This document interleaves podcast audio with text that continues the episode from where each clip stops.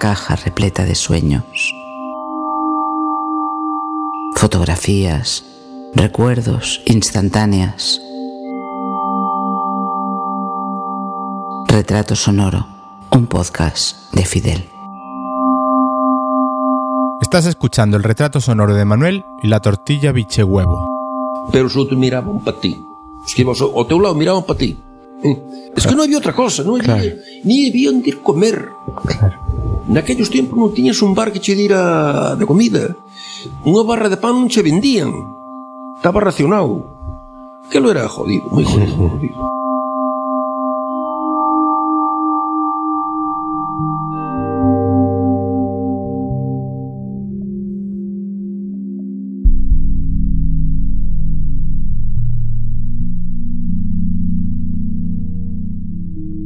Bienvenido, bienvenida a un nuevo retrato sonoro, podcast que se difunde a través de la red Songs. Siempre ilusiona sacar un capítulo nuevo, aunque parezca que a veces cuesta cada vez más parirlos.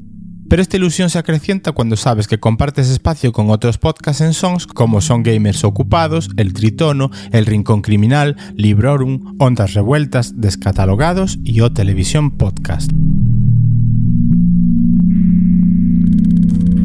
Estoy seguro que esta familia se irá haciendo más grande y mejor si cabe. Yo soy Fidel, Mouzo en Twitter con ceros en lugar de os, y hoy te acerco a Manuel Rodríguez Pan, conocido en el territorio en el que resido como O Chaparro. La historia de Manuel es una historia como tantas otras historias comunes, pero eso mismo, para mí, es lo que las hace épicas, trascendentes, importantes, porque es la historia de gente que pasa holgadamente los 80 años y te pueden contar cosas maravillosas, durísimas, pero al mismo tiempo desconocidas para una generación más reciente. Pero ojo, porque de estas van quedando pocas, y es que debemos tener en cuenta que esta generación, la de Manuel, es la generación que ha vivido de verdad y te puede contar las diferentes etapas de la última historia de España. Una España que sí ha sufrido una mutación como sociedad brutal, gente que nace alrededor de la guerra civil y sufre de verdad la consiguiente dictadura, con el denominado tempo da fame, tiempo del hambre, sobre todo en zonas urbanas y no tanto en el rural como escucharás a Manuel. Cómo van creciendo al mismo paso de una sociedad que poco a poco iba consiguiendo cierto desarrollo, urbes medrando a costa de un rural que se despoblaba, a veces de una manera voluntaria, otras obligado. Sobre todo esto escucharás a continuación. Hablaremos y mucho de una aldea no tan remota como es Orrañal en Arteixo y que estará presente durante toda la conversación. Una vida de épocas de diferentes dificultades, una infancia donde no había casi nada, una adolescencia juventud de esfuerzos y trabajo y una vida adulta de vacas gordas y no tan gordas. Manuel, en su justa proporción, nos hablará de buenos negocios, pero con atisbos que apuntaban ya en la recta final de su vida laboral a una burbuja bancaria e inmobiliaria. Son mil lecturas las que se pueden sacar de escuchar a Manuel.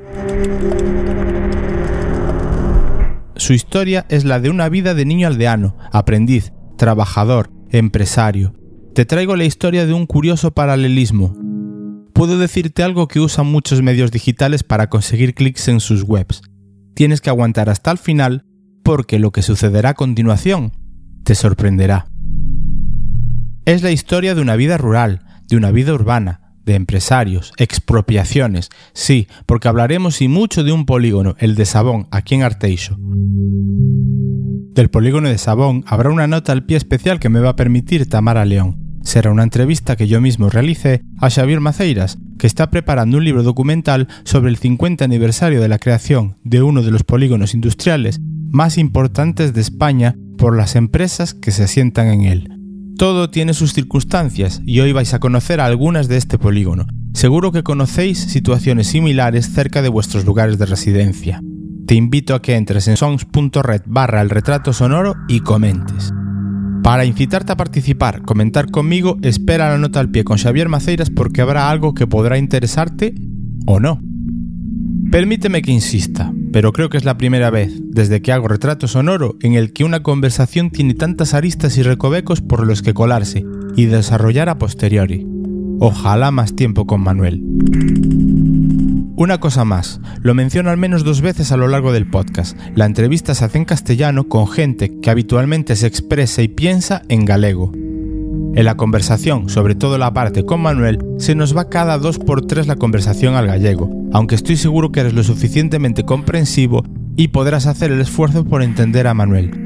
Primero porque es muy fácil de comprender y segundo porque por el contexto lo que transmite Manuel cuando utiliza el gallego lo notas más cómodo, más suelto. La riqueza que nos transmite tanto su conocimiento y vivencias merecen mucho la pena, de verdad. Imos xa, subamos ao gran fallado da memoria de Manuel. Atoparemos a Felipe Merche nas locucións, Ana Rosalía botando unha man, Tamara León cunha sempre ilustrativa nota al pie, e como na tortilla biche huevo a música de Javi Álvarez facendo de pegamento. Que non sabes todavía que es eso de la tortilla? Escucha a Manuel.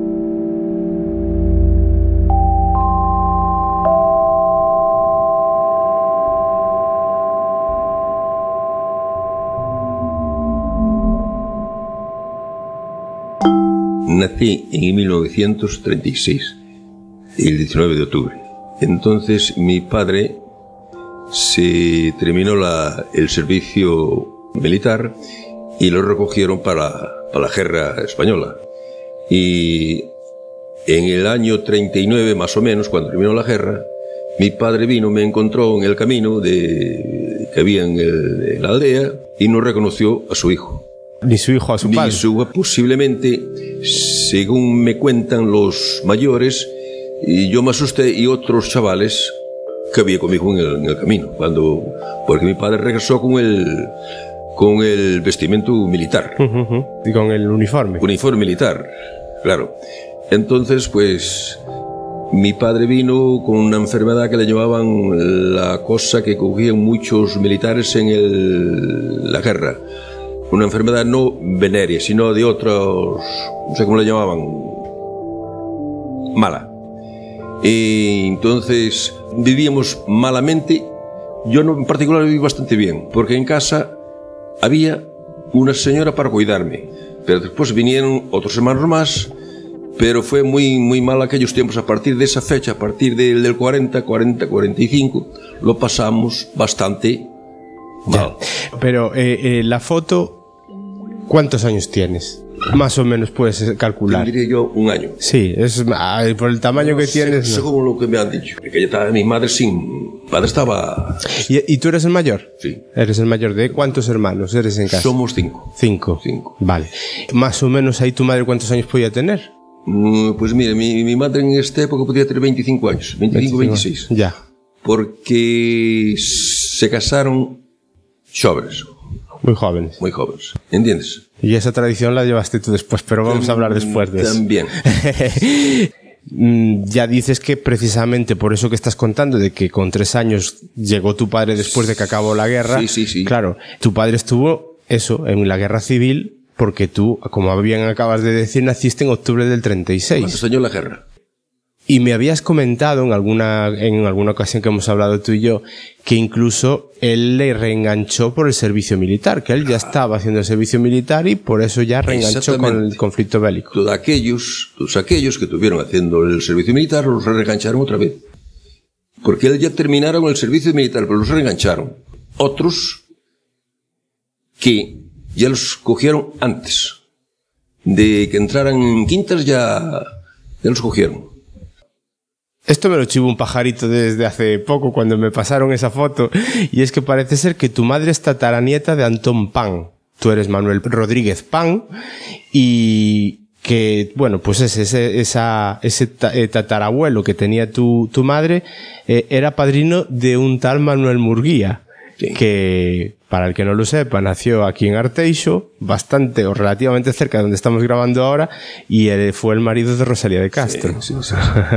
Eso lo sé ya por cosas de que te hemos escuchado siempre de mi madre y, y otros es de, de eso que ellos eh, los pans le llamaban las casas de los médicos por la siguiente razón en aquellos tiempos eh, la medicina andaba escasa Entonces los médicos no, no había. Y ellos eran de medicinas, pues, ¿cómo lo llaman? Más na- natural. naturales. Entonces tienen, tenían un éxito enorme.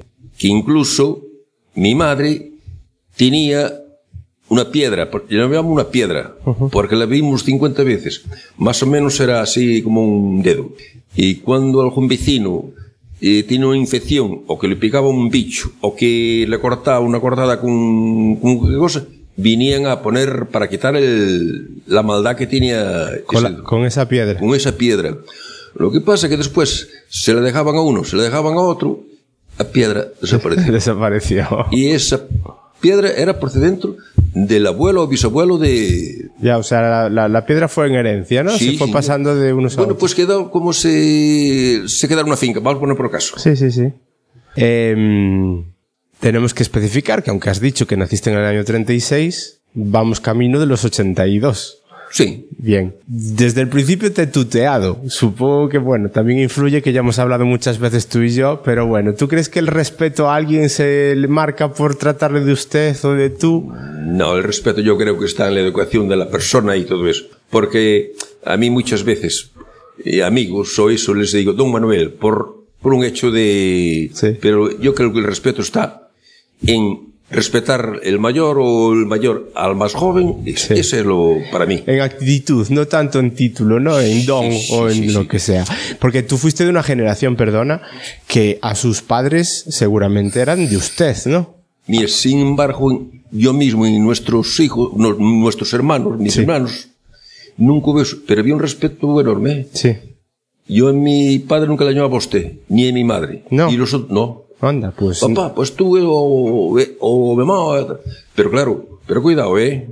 El respeto estaba. Porque es como decir, mi padre, usted tal cual, y después hacer lo, lo que no debieras de hacer. Ya, ya, ya. ¿Entiendes? Sí, sí, sí. Había un respeto severo, ¿eh? Sí, sí. Como cuando ibas a ganar, tienes que entregar en casa. Ya. ¿Entiendes? O sea, lo que ganabas de sueldo, entregabas. Había que entregarlo en casa. ¿Entiendes? Y no hacía falta llamarle usted ni nada para tener un respeto como es debido de padre a hijo. Pues yo sé de gente más joven que tú que a sus padres les trataba de usted. mi padre. Yo recuerdo a mi padre hablándole a mi, a mi abuela de usted toda la vida. Pues aquí, donde yo me crié, no. ¿Dónde naces, Manuel? No Rañal. En el Rañal. En el Rañal. Estamos hablando de Arteixo, para que la gente se vaya a Arteixo aquí en La Coruña, que para que la gente se vaya situando. Ya me has dicho que eres el mayor de ¿cuántos hermanos? De cinco De hermanos. cinco. Y la aldea de Rañal era grande, Once casas. once casas. Ahora, en cada casa, pues igual había, en la casa había doce o trece Personas. personas. ¿Y, y solo lo, papá, mamá y los niños o había siempre pues eh, la madre de alguno de los del matrimonio o, o se iba quedando gente en casa, me refiero, abuelos o Sí, sí, sí. se sí, iban sí, quedando, sí. ¿no? Porque en aquellos tiempos era difícil para formar una vida. Te casabas, igual, igual el novio pues iba a dormir a la casa de, de un, cuando se casaban, cada uno estaba en su casa.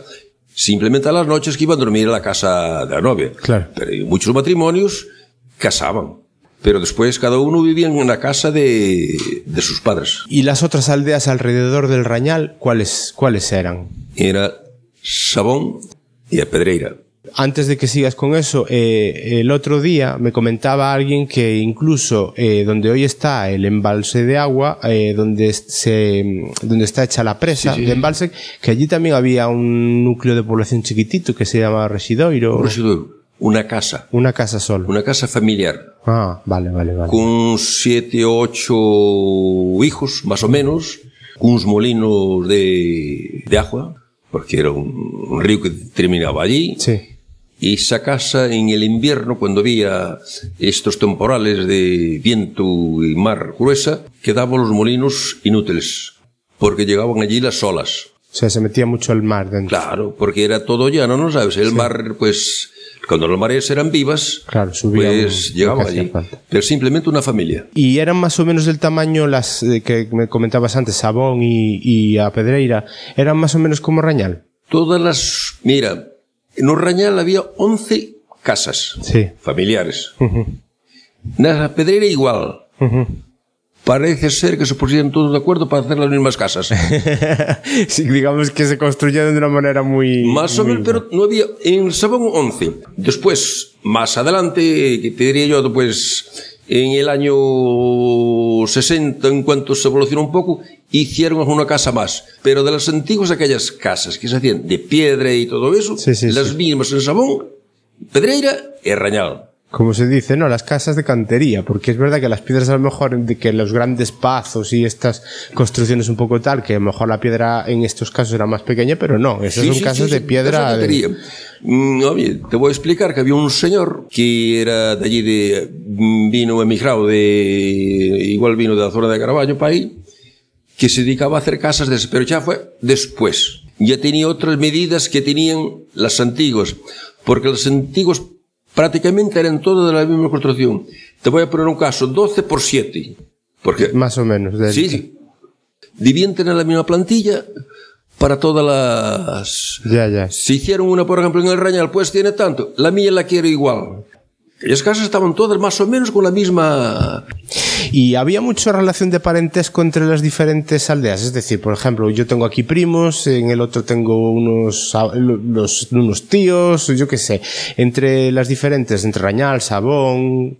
Claro, obviamente, y hablaremos de Oseiro en algún momento, también con Oseiro, es decir, todas estaban más o menos vinculadas con gente y con familia en todos sitios. Pues mira, en mi época de mocear, por decirlo de una forma, nos mezclábamos todos. Había una unión enorme. Siempre había alguna recindilla porque siempre hay alguno que se quiere superar, pero terminaba ser dominado a, la- a las circunstancias de que éramos todos humildes, todo eso. Ya. Porque mandaban más del tiempo sin una peseta en el bolsillo, ¿entiendes? Solamente era charla. Los de Rañal víamos a baile oseiro, cor da pedreira, cor de sabón. Íamos ao baile, aquellos tiempos que había baile de salón, e nos encontrábamos todos en Arteico ou iso. Despois en el verano acudíamos a las verbenas, verbenas baile público e todo eso, pero nos encontramos todos moi bien. Ya. Y esta relación entre parroquias que me comentaste el otro día charlando tú y yo, que, por ejemplo, bueno, era un tema mm, mortuorio. Es decir, de qué, qué, qué pasaba exactamente y qué tipo de impuesto, entre comillas, muy grande se había que pagar. Sí, sí, sí, sí, había un impuesto, si los de la parroquia pasaban por la otra, había que pagar un impuesto. Pe- Pero en qué circunstancia había que pasar. Eh, Sí, sí, bueno, por ejemplo, los de Rañal, sí, Tínhamos que pasar pola Pedreira e era de la parroquia de, de Oseiro. yo sé. Entonces debían tener de acuerdo los curas o eso de que no cobraran, pero había una obligación, obligación de que si un vecino pasaba por otra parroquia pasaba pagar un cano. Pero el vecino muerto. No, la familia, no el muerto la no, familia, la hombre, familia. si el muerto no, lógicamente, pero me refiero que el Porque, hecho en sí de pasar. Y me parece bien que me hagas esa pregunta, porque ¿a quién le cobran hoy? ¿Al vivo o al muerto? Sí, sí, sí, está claro. Eh, volvemos un poco a la foto y me, con, bueno, me decías que tu padre llegó y se encontró a su hijo de tres años ya en, el, en la calle, en, en la calle no hoy asfaltada, supongo que será el camino que había y existía. Realmente le llamamos corral. Él estaría con todos los años, porque él se fue y estuvo los tres años que duró la guerra, fuera. Él que estuvo en un frente solo, estuvo moviéndose de un lado para otro. ¿Tú sabes algo? ¿Te contaron algo de esa...? En, en varios sitios. Más bien estuvo en el Ebro, en la zona de Mañan, Zaragoza, por ahí. Sí. Que hablaba siempre de eso, de, que tuvieran esa, en esa zona. Ya, ya, ya. Entonces él le mandara a mi madre una foto, de, le mandara una foto vestido de sargento. ¿Entiendes? Para que mi madre tuviera bien y todo eso. Pero esa foto pues no se cultivó, no, No se guarda. no se, no se cultivó. Porque aparte del Tama, eh, vecinos creo, creo que de allí que no había ninguno del Rayal, no le coincidió. Que eran más jóvenes, otros fueron después. Pero de aquí de Oseiro había gente que, que tuvo con él. Estuvo con él en la Con misma él zona. en la, y yo no voy a nombrar ahora, puedo nombrar, más- más de ellos murieron, pero Claro. Es, ton- es tontería sí, nombrarlos. pues estuvieron con él, con, en- les coincidió, porque allí en el Rañal había unos que echaron más tiempo que él, porque iban, aún, nos- aún estaban, iban a entrar en quintas, pero ya los cogieron antes, ¿no sabes? porque- Sí, sí, sí, sí. Hubo alguno que tuvo hasta siete años Desplazado. desplazado en, en, en el, en, en- en la guerra. Que después de, de terminó la guerra, pero la gente Sí, bueno. quedó en, Sí, haciendo algún tipo de servicio. en reserva. Un vecino de allí, pues cuando vino de licenciado o prelicenciado, que no, no era seguro, igual te man- lo mandaron para casa, pero después estaba en reserva, por decirlo de una forma. Sí, que podían llamarlo otra vez en cuanto Exactamente. Entonces él necesitaba algún dinero en casa, no había repuestos para económicos para darle dinero al soldado. Y se fue a la mina del Wolfram, que estaba en la zona de Balcobo. Y vino la Guardia Civil y lo castigaron. A él y otros más, que iban a ganar un duro para Para mantenerse. para mantenerse.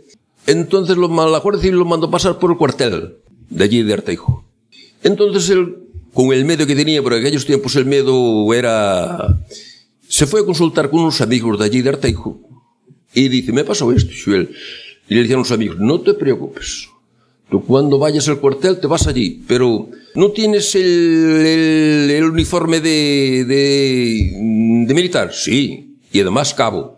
Que de aquella los cabros llevaban un jalón aquí en, el, en, la, en la manga que parecía un... Bueno, pues tú vístete de, con el uniforme militar y te presentes en el cuartel. Y llega al cuartel a quien se puso fino fue el guardia. Ah, sí, porque... Sí, sí, sí, sí. Porque el guardia es un guardia, el guardia cumplía órdenes. Ir a buscarlos que andaban ilegalmente. A... Sí, sí, sí. Pero después le pidió perdón. El guardia que lo, que lo mandó a pasar por allí. Y le ha dicho que fuera cuando quisiera, porque él no iba por negocio, por necesidad, como yo muchos más, mi padre también, para mantenerse la vida. Pero mm, era algo que te pensaba preguntar un poquito más adelante, pero ya que has sacado el tema, eh, mm, sabes, eh, vamos a ver, en tu caso, bueno, mejor dicho, en el caso de tu padre, Emilio, fue y pudo volver, pudo contarlo y todas estas sí. cosas. Pero, mm, ¿sabes de alguna de la zona de Arteixo? No hace falta que mencionemos ni quién es ni nada, porque tampoco sacar nombres, pues igual haría falta explicar muchas historias y no es plan porque no, no, no tenemos ni el tiempo ni, ni los medios para poder hablar con ellos directamente. Lógicamente. Pero de gente que se fuera al frente en ese conflicto, en la guerra civil, y no volvieran. Sí. Mucha gente. Sí. Un tío, un hermano de mi madre, fue y no, no volvió. Y la llamaban Antonio. Que dice mi madre y la- los hermanos de mi madre, cuando vivían, que yo, que era la misma cara de Antonio. Tienes la, la viva imagen, ¿no? De su tío Sí, Antonio. decían siempre, Manoliño es la misma cara de, de Antonio. Pues se fue a la guerra y no volvió. Hay que aclarar que Galicia, por las circunstancias, no sé si políticas, o geográficas o lo que fuera, fundamentalmente cayó del bando nacional y los que iban desplazados al conflicto iban al bando nacional. Había gente en Arteixo que a pesar de que estábamos entre comillas en un bando nacional, se declaraban abiertamente republicanos o lo que se decía en aquellos tiempos, rojos, ¿no? Tú sabes, supongo. La parte. Es- e- esa parte les perjudicó después, tú sabes, de esa gente que le tuviera un perjuicio y que después incluso ya en la dictadura eso se le mm, penalizara. Mm, Mi padre se murió con el miedo en el cuerpo. Porque mi padre se murió en el 82, más o menos, 81-82. No puedo precisar. Pero cuando hablamos así de cualquier cosa, y empezabas a poder hablar de político, de, de otro. Aún tenía, cuidado, esas palabras, cuida. Sí, se Tenía mantenía un respeto todavía. mucho respeto a, la, a lo que pasaron. Entonces un señor de allí, de Arteijo, que no, no voy a nombrar, Sí. tenía miedo. Pero sin embargo, cuando se licenció, cogió un trabajo muy bueno aquí en Galicia. Era uh, un trabajo de, de, de esto, de representante de, almacenes de coloniales, de perfumería y todo eso. Ya, no, ya. me- más bien de perfumería y todo Sí, eso. sí, sí, sí. sí, digamos, se adaptó a... Sí, sí, pero con miedo, ¿eh? Sí. con miedo. Yo me llevaba muy bien con él, pero de vez en cuando decía, con eso hay que apartarlo. Ya. Porque se recuerda de amigos de ellos, de amigos paisanos de- del cuerpo que él pertenecía, los castigaron. Incluso no los machacaron, sino que los mandaron a trabajar, a hacer túneles y otras cosas que... Por de otra forma. Un tío mío, un, hermano, un cuñado de mi madre, que daba con una hermana de mi madre, ese no tiene ni nunca en la vida ni mataba una gallina, ni mataba un cerdo, ni una mosca. Y sin embargo tuvo de tirador cuando había que fusilarlos. Cuando había que fusilar, él estaba ahí y era incapaz de hacer otras cosas. Dice, lo único que hice bueno en la guerra fue apuntar bien. No a los que había que fusilar, Ya. sino a pruebas que, que hicimos todos los que fuimos a, a la vida militar, que todos tiramos unos tiros. Y yo no quería, pero o morir o, Cumplir. o cumplir. Y eso tío, fue el peor que hice en mi vida. Especialista en tirar. Y lo tenían de fusilador. Y leí otros más, claro. Porque sabes que ponen una, un 5 o 6 a cada uno. Sí. Te digo que no tenía ni, a- na- ni una. Mira, tan bueno era que hasta no le contestaba ni una palabra mala a nadie. Es un Sí, hombre sí. trabajador siempre, pero eso dice el que, el que fue lo peor que pude hacer. Pero Claro. obligado. Demostrar que era buen tirador, Sí. Pero que cuando llegó el momento de que le asignaron un trabajo, lo metieron donde a lo mejor él nunca querría no ir. quería, no quería. ¿Recuerdas el, racionamiento? Sí, sí, sí, sí, ¿Y sí, qué, cómo era aquello? Porque yo sí que es verdad que a mí me lo han dicho un montón de veces y yo más o menos puedo entenderlo, pero estaría bien que alguien que lo vivió de primera mano contara un poquito cómo era aquello del racionamiento, las tarjetas de racionamiento y estas cosas. Tienes una cartilla, como eran los buses, o cuando estaba en el bus te quitaban un tic así de un centímetro por un centímetro o un centímetro por dos en la cartilla e ibas a buscar a la, a ultramarinos un litro de aceite, un kilo de azúcar e outro más más o menos. Ou una cajetilla de tabaco, pero cada unha tiene su cosa eh? o tabaco tamén estaba racionado. E te quitaban un tiqui para aquel mes e despois para o mes ibas a buscar outro. Porque é lo que me contabas antes, al estar en, en una aldea, hambre, hambre, no pasabais. Pero había ciertos eh, elementos de primera necesidad que eran por la tarjeta de racionamiento, Sí. si no, no había manera de conseguirlo. Pero vamos a ver, vamos a ver, vamos a ver. En aquellos tiempos, en el año 50, que existía la ración, el racionamiento, hasta, no sé si fue hasta el 55 más o menos. Pero la gente que, si no tenía otros productos, se plantaba cuatro patatas, dos grelos, ¿qué? ¿A qué llegaban? Si no había margen para criar un cerdo, esa era hambre recia. Recia desde el primero de año hasta el último, desde el 50 hasta el 51 y 52. O había gente que, por ejemplo, en donde yo nací, se trabajaba, cogías patatas, grelos, que dice, los vendías y te movilizabas una- en una... Sí. Había un señor, un vecino mío, que iba a, la- a buscar pulpos y no había quien se los quisiera. ¿Por qué? Los tenías, los mazabas una, un mazo, una piedra, pero después ni había aceite, ni vinagre, ni nada. Para preparar. Lo único que había era agua para cocerlos. ¿Entiendes? Y los enterraban en la finca. Percebes, pues como voy, como te diré, bueno, igual no nos daba importancia ninguna. Y había percebes, pero así. Después, más adelante, sí. Es- eso los guardaron bien. Los percebes y los pulpos también. Pero en aquellos tiempos, en en el año 40, 45, y todo, nada. Oye, me das, me das un poco de brona, eh, te dejo estos de pulpos. Levo los pulpos que total para que os quiero. Ya. Y eh, lo de la brona ahora me lo has recordado y después lo vamos a volver a tocar. Eh, ¿De escuela? ¿La escuela qué? Sí, Porque- había una escuela pública ¿En dónde estaba? En, en, la, en Artejo. en Arteixo. Más o menos, porque estaba, el un- estaba el ayuntamiento ahí, más o menos. Por aquella Sí, zona. por esa zona. Había una escuela pública y después había otra de pago. Yo fui a la de pago. En, la- en- en Arteixo había de pago también. Sí, sí, sí, sí. Ah, no sabía. Y vamos allí, pues mira, hombre, no vamos a nombrarme, recuerdo, Arsenio mismo. Sí. Es mayor que yo, pero él, fuimos juntos a la escuela. Ahí estuviste. No había diferencia de edad. Claro, porque eran grupos, no eran. Eso es. No podían Sí, y yo diferenciar. eh, allí aprendía pues a multiplicar eso, lo, lo que te seguían, a leer un manuscrito más o menos. Las, las reglas fundamentales, Sí, ¿no? sí. Después no mucho tampoco, porque no hubo tiempo, pero me clasifiqué un poco más, pero, pero no. Y la, la pública también había. Pero la pública no salieron mucho de... porque parece ser que había un profesor que aplicaba muy bien la, la letra con sangre entra. Y no tenía fama entonces, pero la gente A no base quería irse. de, de palo. Porque yo con amigos míos que fueron allí y todo eso, pero no.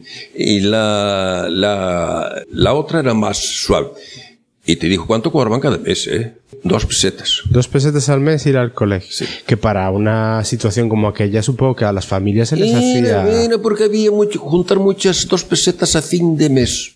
Y cuando venía la contribución de pagar los terrenos, mucho más aún. ¿Entiendes? Claro.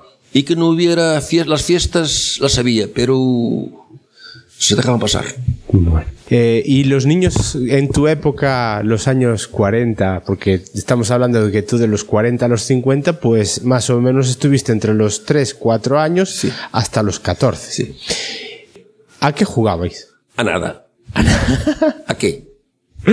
¿A- ¿En qué echabais el tiempo? ¿En, en qué? Único que ibas, te escapabas a la playa.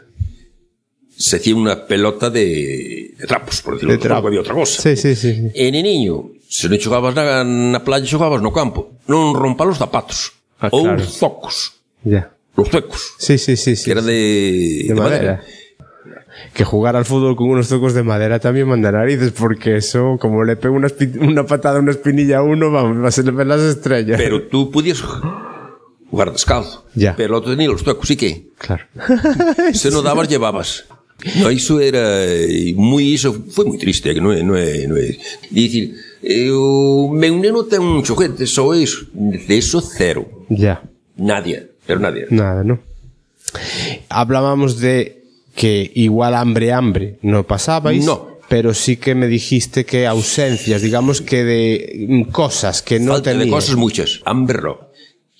Me habías contado incluso que te habían llegado a comprar a ti un traje que al final por las Sí, circunstancias sí, sí, no lo usaste tú y lo tuvieron que heredar tus, algunos de tus hermanos, no, ¿no? no, es cierto. Y en aquellos momentos, pues, en la parroquia de Artego, por la- el Festival de Santiago, pues, unos llevaban la función, una, una casa, otro. Entonces, en nuestra casa, a mi padre, pues, se le ocurrió llevar la función. Llevar, el- salía de allí la precisión de la casa del Rañada hacia Arteijo.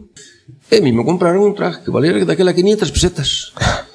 Pero moi bonito, uns zapatos moi bonitos, pues, o chaval foi máis ben vestido que... Pero se acabó la fiesta me lo guardaron.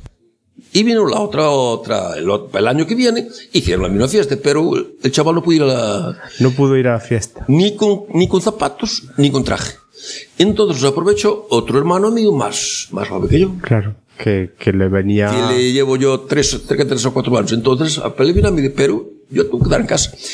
Y no era por la fiesta, era por andar las, las caras de los, de los juguetes, ¿no sabes qué tiene? Sí, Entonces, sí, eso, la era, caña- esa era la fiesta. Eso es muy, eso es muy de los pueblos, porque mi padre me lo ha contado un montón de veces, eso de que era una diversión coger y que los, los os, os fogeteiros, los que tiraban el fuego, los fuegos artificiales, disparaban los, los fuegos y después esas cañas caían y había que ir a buscarlas. Tú sabes de qué serie de tu casa, la orquesta acompañándola unos foguetes e, e non sei se el santo como eso sí, de, a procesión. hasta, hasta Arteijo. E tú que non poderes ir tú sabes como era que aquel yo sí, foi moi frustrante ¿no? eh, niño eh, a cousa foron así as cousas non se preocupaban de parece es que tiñan ali o traxe o, o traxe vale sempre o rapaz. Y antes que mencionabas eh, lo, de la, lo de la broa, el pan de maíz mezclado con un poquito de trigo, Sí. hoy en día está muy limitado a una época del año porque se utiliza sobre todo, por lo menos en esta zona, para la fiesta de San Juan, que Eh, mojar una sí, sardina sí, con ese sí, pan y tal. Pero por lo que sé, eh, era el, el- el alimento casi diario en, Sí, en sí, vuestras sí, casas, sí, ¿no? Sí, sí, sí. Aquello era cada entre, entre 10, 15 días había que cocer pan de maíz y llevaba una pequeña mezcla de trigo, de centeno o cebada, lo que tuvieras en casa, Sí. para suavizar un poco. Pero en casas, en casas que eran 10 o 12, imagínate tú cortar por la mañana un pedazo de brona, 10 rebandas de brona como suelo llevar. A mediodía igual. Para la noche no llegaba esa brona. No. Se facías 15 y en 12 días las papabas. y hacías una pota de caldo, echabas un poco de unto y un poco de tocino, el tocino que echabas lo comían dos o tres y había que repartirlo para 10 o para 12, ¿entiendes? Claro. Se te podía morir. Y la pota de caldo, por la mañana, a mediodía, la noche. Por la mañana, a mediodía, la noche. Los que podían hacerlo, ¿eh? Que había gente, casas, Que de eso, cero. Claro, si no había el animal en casa no se podía No, no tener, porque, porque el cerdo que tú me dices que se le echaba a ese caldo era el que se podía llegar a criar en casa, porque Sí, de sí, comprar sí, la carne ni. No, ni, no. ni hablamos. No, no, no, no, no. No, de aquella no, no. A comprar la carne. ya- Carnicería en Artejo me creo que había una.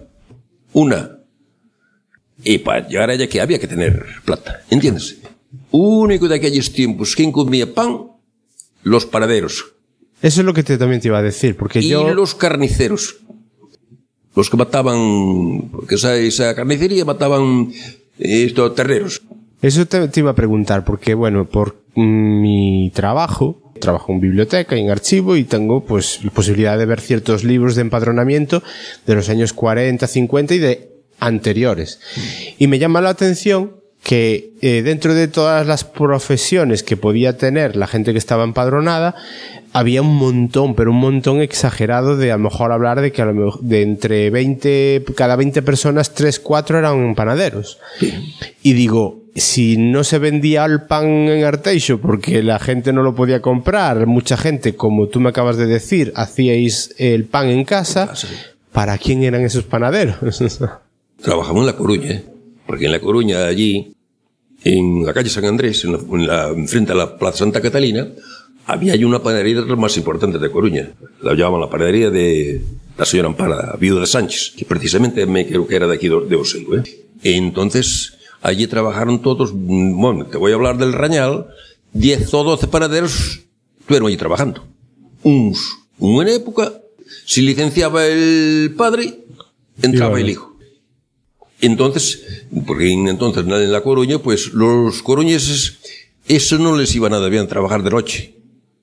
Porque La Coruña, ya sabes que tiene un refrán un poco, si le quieres que te lo recuerde. sí, sí, sí, por favor. Vigo trabaja, Pontevedra duerme, Santiago reza y La Coruña se divierte. es verdad, sí que me suena de que alguien Bueno, pues, siempre- entonces, no, no, no, porque mira, y yo tuve un tío que tuvo una panadería muy importante, y de las más importantes después de esta de la viuda de Sánchez, allí en La Coruña.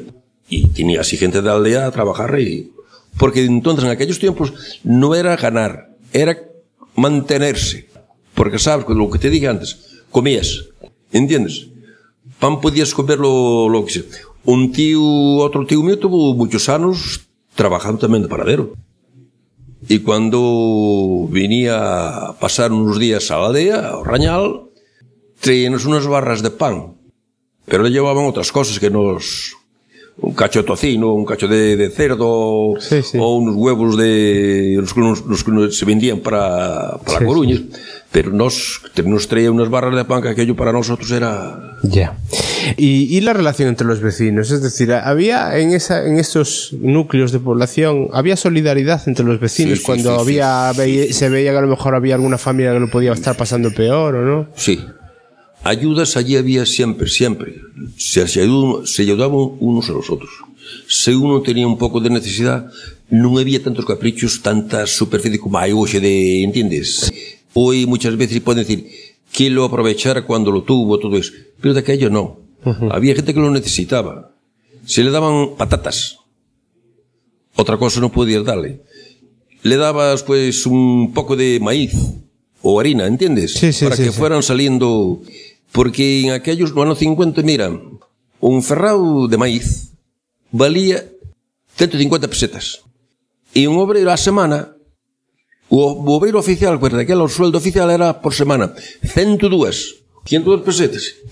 Y, o sea que realmente había esa solidaridad porque también las necesidades que podía tener un vecino no eran las mismas más o menos que podían tener los otros. Es decir, los niveles económicos entre unas familias y otras no eran tan diferentes y lo que había que cubrir era la necesidad más básica, que era sobre todo alimentarse. Mira, de yo nací en nuestra casa, cualquier cosa que, que quieras hacer de labranza, ¿entiendes? De plantar patatas o recogerlas o de maíz o de todo eso, tenías tres o cuatro ayudantes. ¿Sabes por qué venían? Por comer. Porque había casas que eran siete, ocho, o diez o doce más o menos, o cinco o seis, y no había para dos. Pero no había otra, otra forma de, de vida. Claro. Entonces, oye, pues vamos a recoger las patatas, o sacar el trigo, o que de estas cosas. Pidías uno y te vienen cuatro o cinco. Por comer. Además sé, porque me lo ha contado un sobrino tuyo, que había un vecino trañal que además después de la guerra civil, yo no sé si, bueno, ese dato no lo tengo, él no sé si participó en la guerra civil o no, pero sí estuvo en la División Azul, aquella que mandó Franco Sí, sí. a los alemanes para luchar contra los rusos, ¿no? Sí. O alemán, alemán. Se le llama el alemán. Antonio, Antonio Sanjurgo Costa. ¿Y, y, y qué sabes de él? Porque sé que, bueno, a mí me hubiera gustado llegar a charlar con él, pero Sí, creo que el hombre bueno. ya no está muy, muy bien. Cuando vino, está bien. Se le hablas de, de aquellos tiempos, igual te pone una pierna aquí a esta altura y todo eso, porque él eh, aún tiene eso de... Tuvo que marcarle mucho. Sí, él fue voluntario, él fue voluntario para la Legión. Y después de la Legión mandaron para, para la guerra de ahí. Por tanto, él, los que fueron voluntarios, el ejército, no el Estado español o quien fuera, no les dio pensión. Y los que fueron forzosos, les dieron una pensión. A los voluntarios no, No. Y, a, y a los forzosos sí. Sí. Y qué Hubo curioso. alguno de, de allí, de Arteijo, del Ayuntamiento de Arteijo, que fue forzoso. Y entonces le, pasaron una, le pasaba una pensión. Pero él no. Anda. Sí. O sea que el que iba más motivado quedó, entre Sí, comillas, sí, a sí, dos sí. velas y, el lee que iba más, obligado. y lee alguno más, que Sí, yo sí, sí, conozco alguno. Pero él presume, igual te dice, igual te dice que esto a mí me lo contó 50 veces, a, mí a, en cinco minutos, él no sabe leer ni escribir. En cinco minutos te dice, te armo y desarmo una ametralladora automático y te cuento 300 millones de pesetas con los ojos vendados. Tiene eso metido en la cabeza y... Sí, sí, sí. Pero cuando vino, oímos, oímos, oímos, cuando vino de, no, digo no ano 40, ¿cuánto terminó la guerra? Que me, me, me fue no 45, Sí, ahí. eso es. Era insoportable el pueblo. Porque mayores, menores e chavalas andábamos asustados con él. Los hermanos de él, los que son de mi edad, más jóvenes y algún más mayor, tienen una finca al lado de casa, en, partida en apartamentos, la finca. Pasaron más paso ligero los hermanos que en todo cuanto fueron al cuartel. Es que había que hacerlo. Levantabas por la mañana y veía a, pas- a pasos ligeros. Pero Sí, que venía con eso muy interiorizado, ¿no? Sí, sí, sí. Después él cambió. Cuando los hermanos se fueron más mayores, quien andaba a pura de él. Pero después se dedicó, cuando vino, porque el padre era un señor que tiene una fábrica de, de cueros. Los cueros eran para asuntos de labranza. Entonces el padre se murió y cogió el- la empresa. Y tuvo, tuvo a punto de, mor- de morir, ¿eh? porque en, aqu- en aquellos tiempos los animales morían con una enfermedad que le llamaban el cabrunco. Carbunco, sí. Y fue, precisamente fue aquí no sei, veo quitarlle a piel un animalou tiñe pouco máis que de cingollo. E non xe ten... Vi soltar aquí unha pizca de sangre ou iso, ainda xe ten... Pero tú moito tempo festillado o ollo. Carbungo, que se si non me equivoco, é de onde se saca l'antrax este de marras, de esa, supongo que será la forma de sintetizar esa enfermedad. Nota al pie.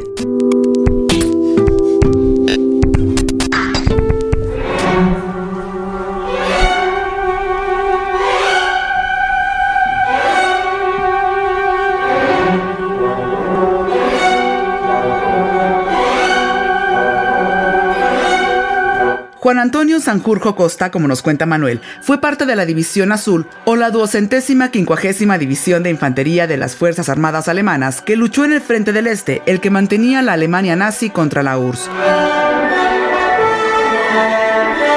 Estuvo compuesta por 45.500 hombres de corte ideológico falangista, que parte eran voluntarios, los azules como Antonio, y otros ya militares que iban de color caqui y acudían obligados.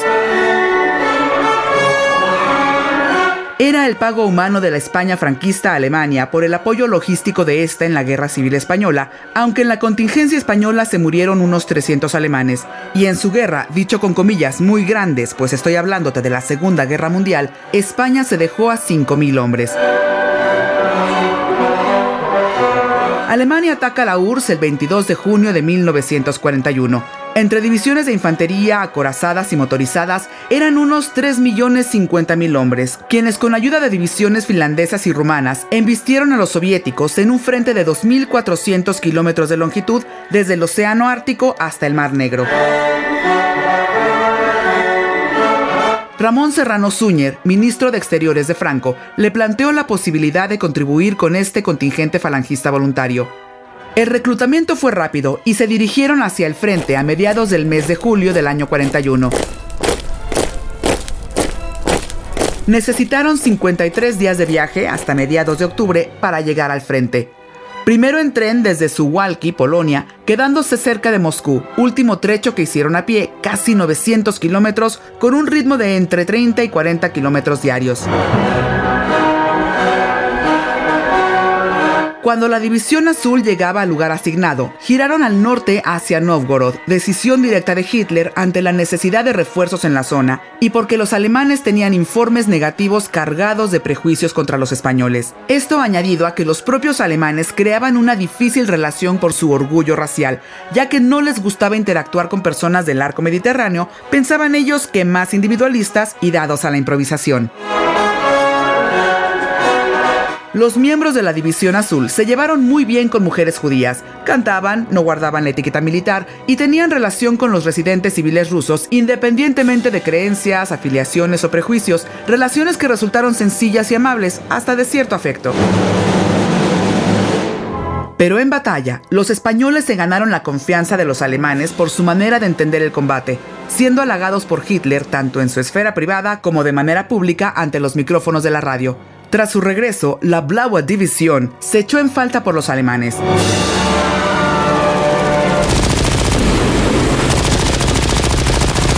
La División Azul entró en combate en la zona del río Volkhov, en torno a la ciudad de Novgorod. La resistencia soviética obligó a los divisionarios a una lucha y estancia larga en el invierno de 1941 a 1942, el más frío de cuanto se habían vivido en el siglo XX. Antes de acabar el año, los muertos de la División Azul contaban 1.400, los alemanes cerca de 250.000. Moscú no había sido tomada y Leningrado resistía. En enero de 1942, al cruzar un lago helado, hubo un 90% de bajas en un equipo de unos 200 soldados. La división siguió en la zona hasta finales de agosto, cuando fueron trasladados a Colpino.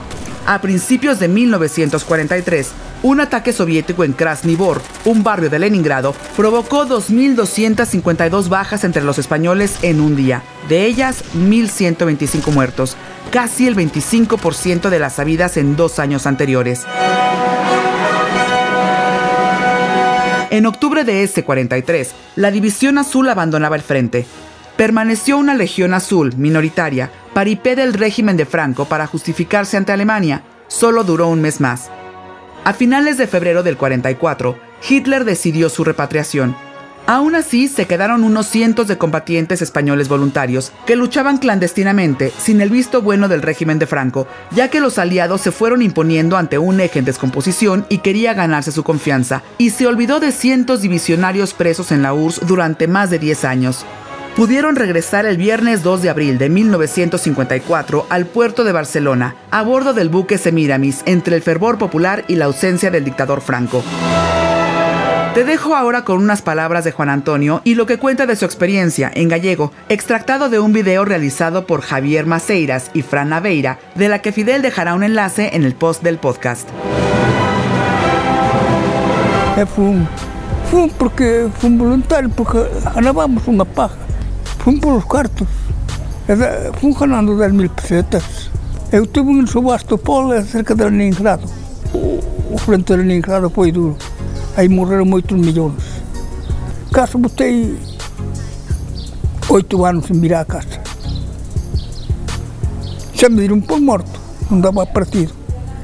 Ai, a guerra era dura, me cago em Deus. Morreram 30 milhões de, de russos. Ai, aló pasei moita. A comida que nos daban poito oito comía eu solo.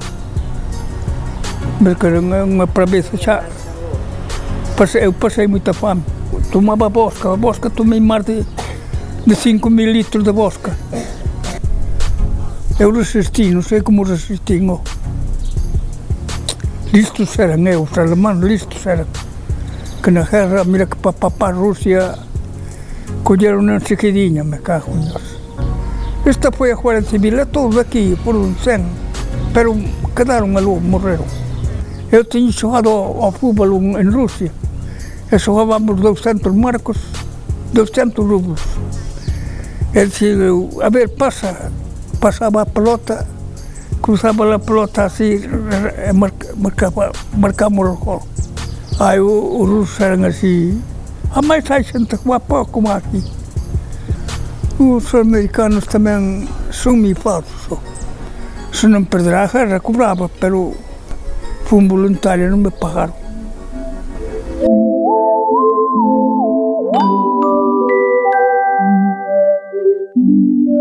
Estás escuchando Retrato Sonoro.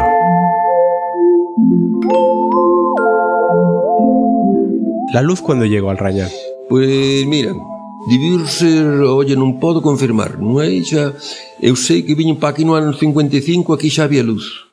E debiu tardar, debiu ser no 50, entre o 56 e 58. Claro, es que hablar de esa época en esas, en esas aldeas, pensando que, claro, que estamos hablando del 50 y ya casi en los años 60 metidos. ¿Y cómo, si, o recuerdas el, cómo se iluminabais por la noche? ¿Cómo? Muy bien, muy bien. porque es que es curioso, porque claro, es que es tan impensable hoy en día para los que hemos vivido toda la vida con estas cosas, pues. Candil de aceite. Un cacharriño, le echabas un pouco de aceite, aceite de, de comer, y le ponías un pedazo de, de género, ali mojado, y levantar fuego estaba ardiendo.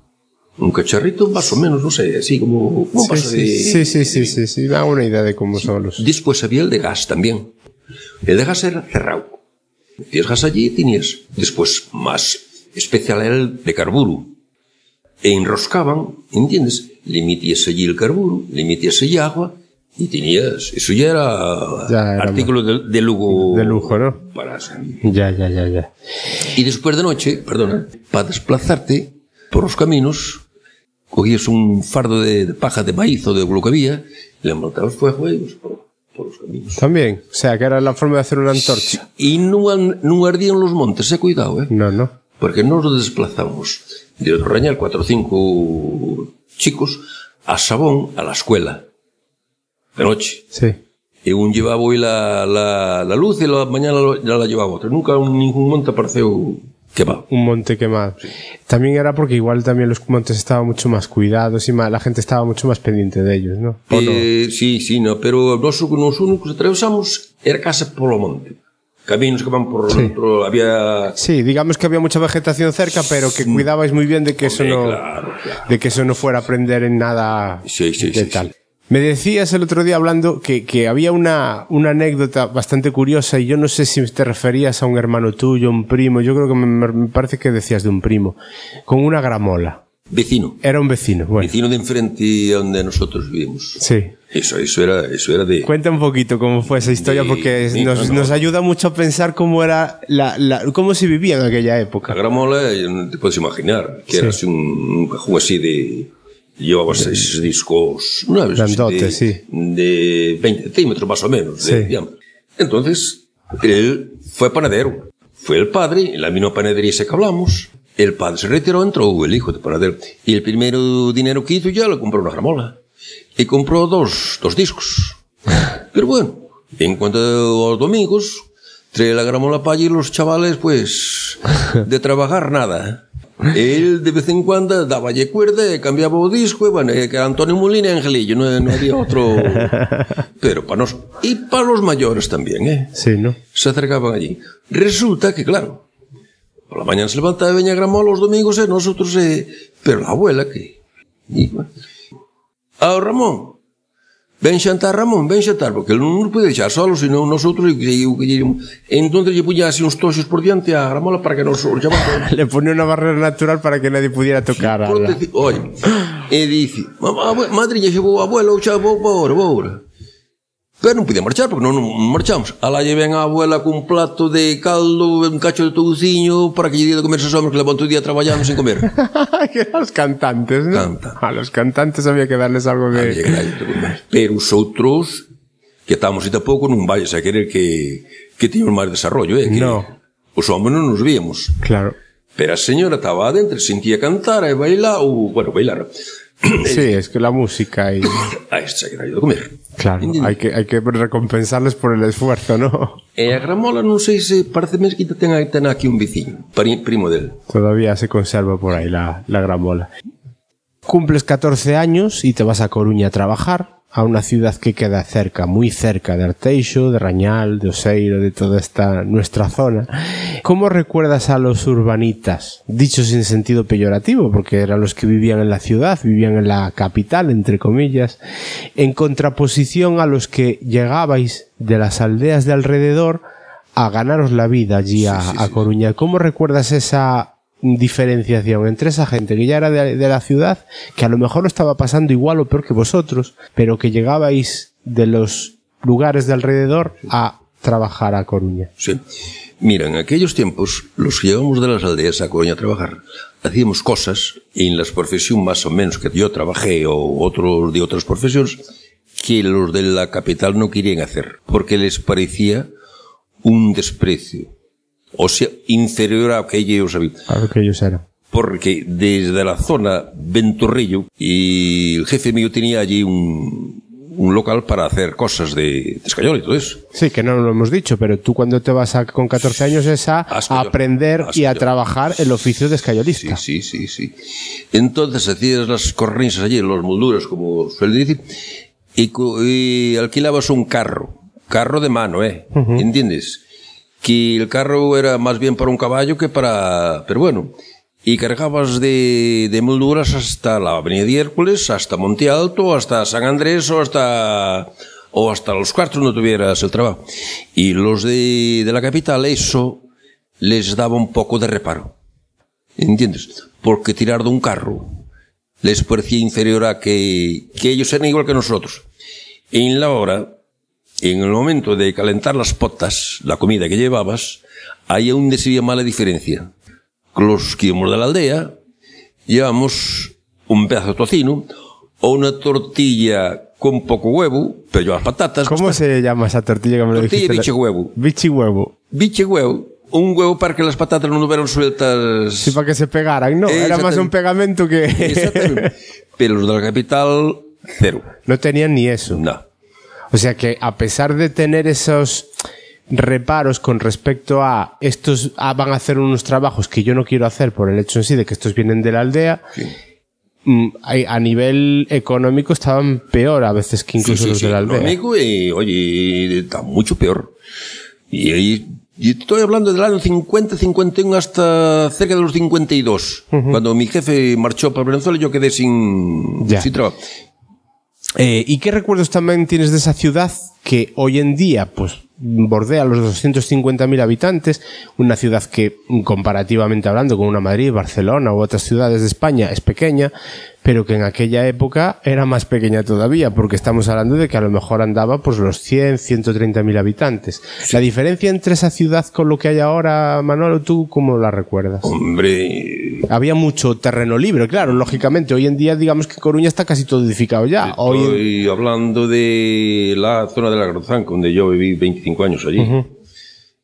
Por cualquier lado que salieras, venía saliendo allí a la avenida Finisterre, por debajo de la iglesia, caminos.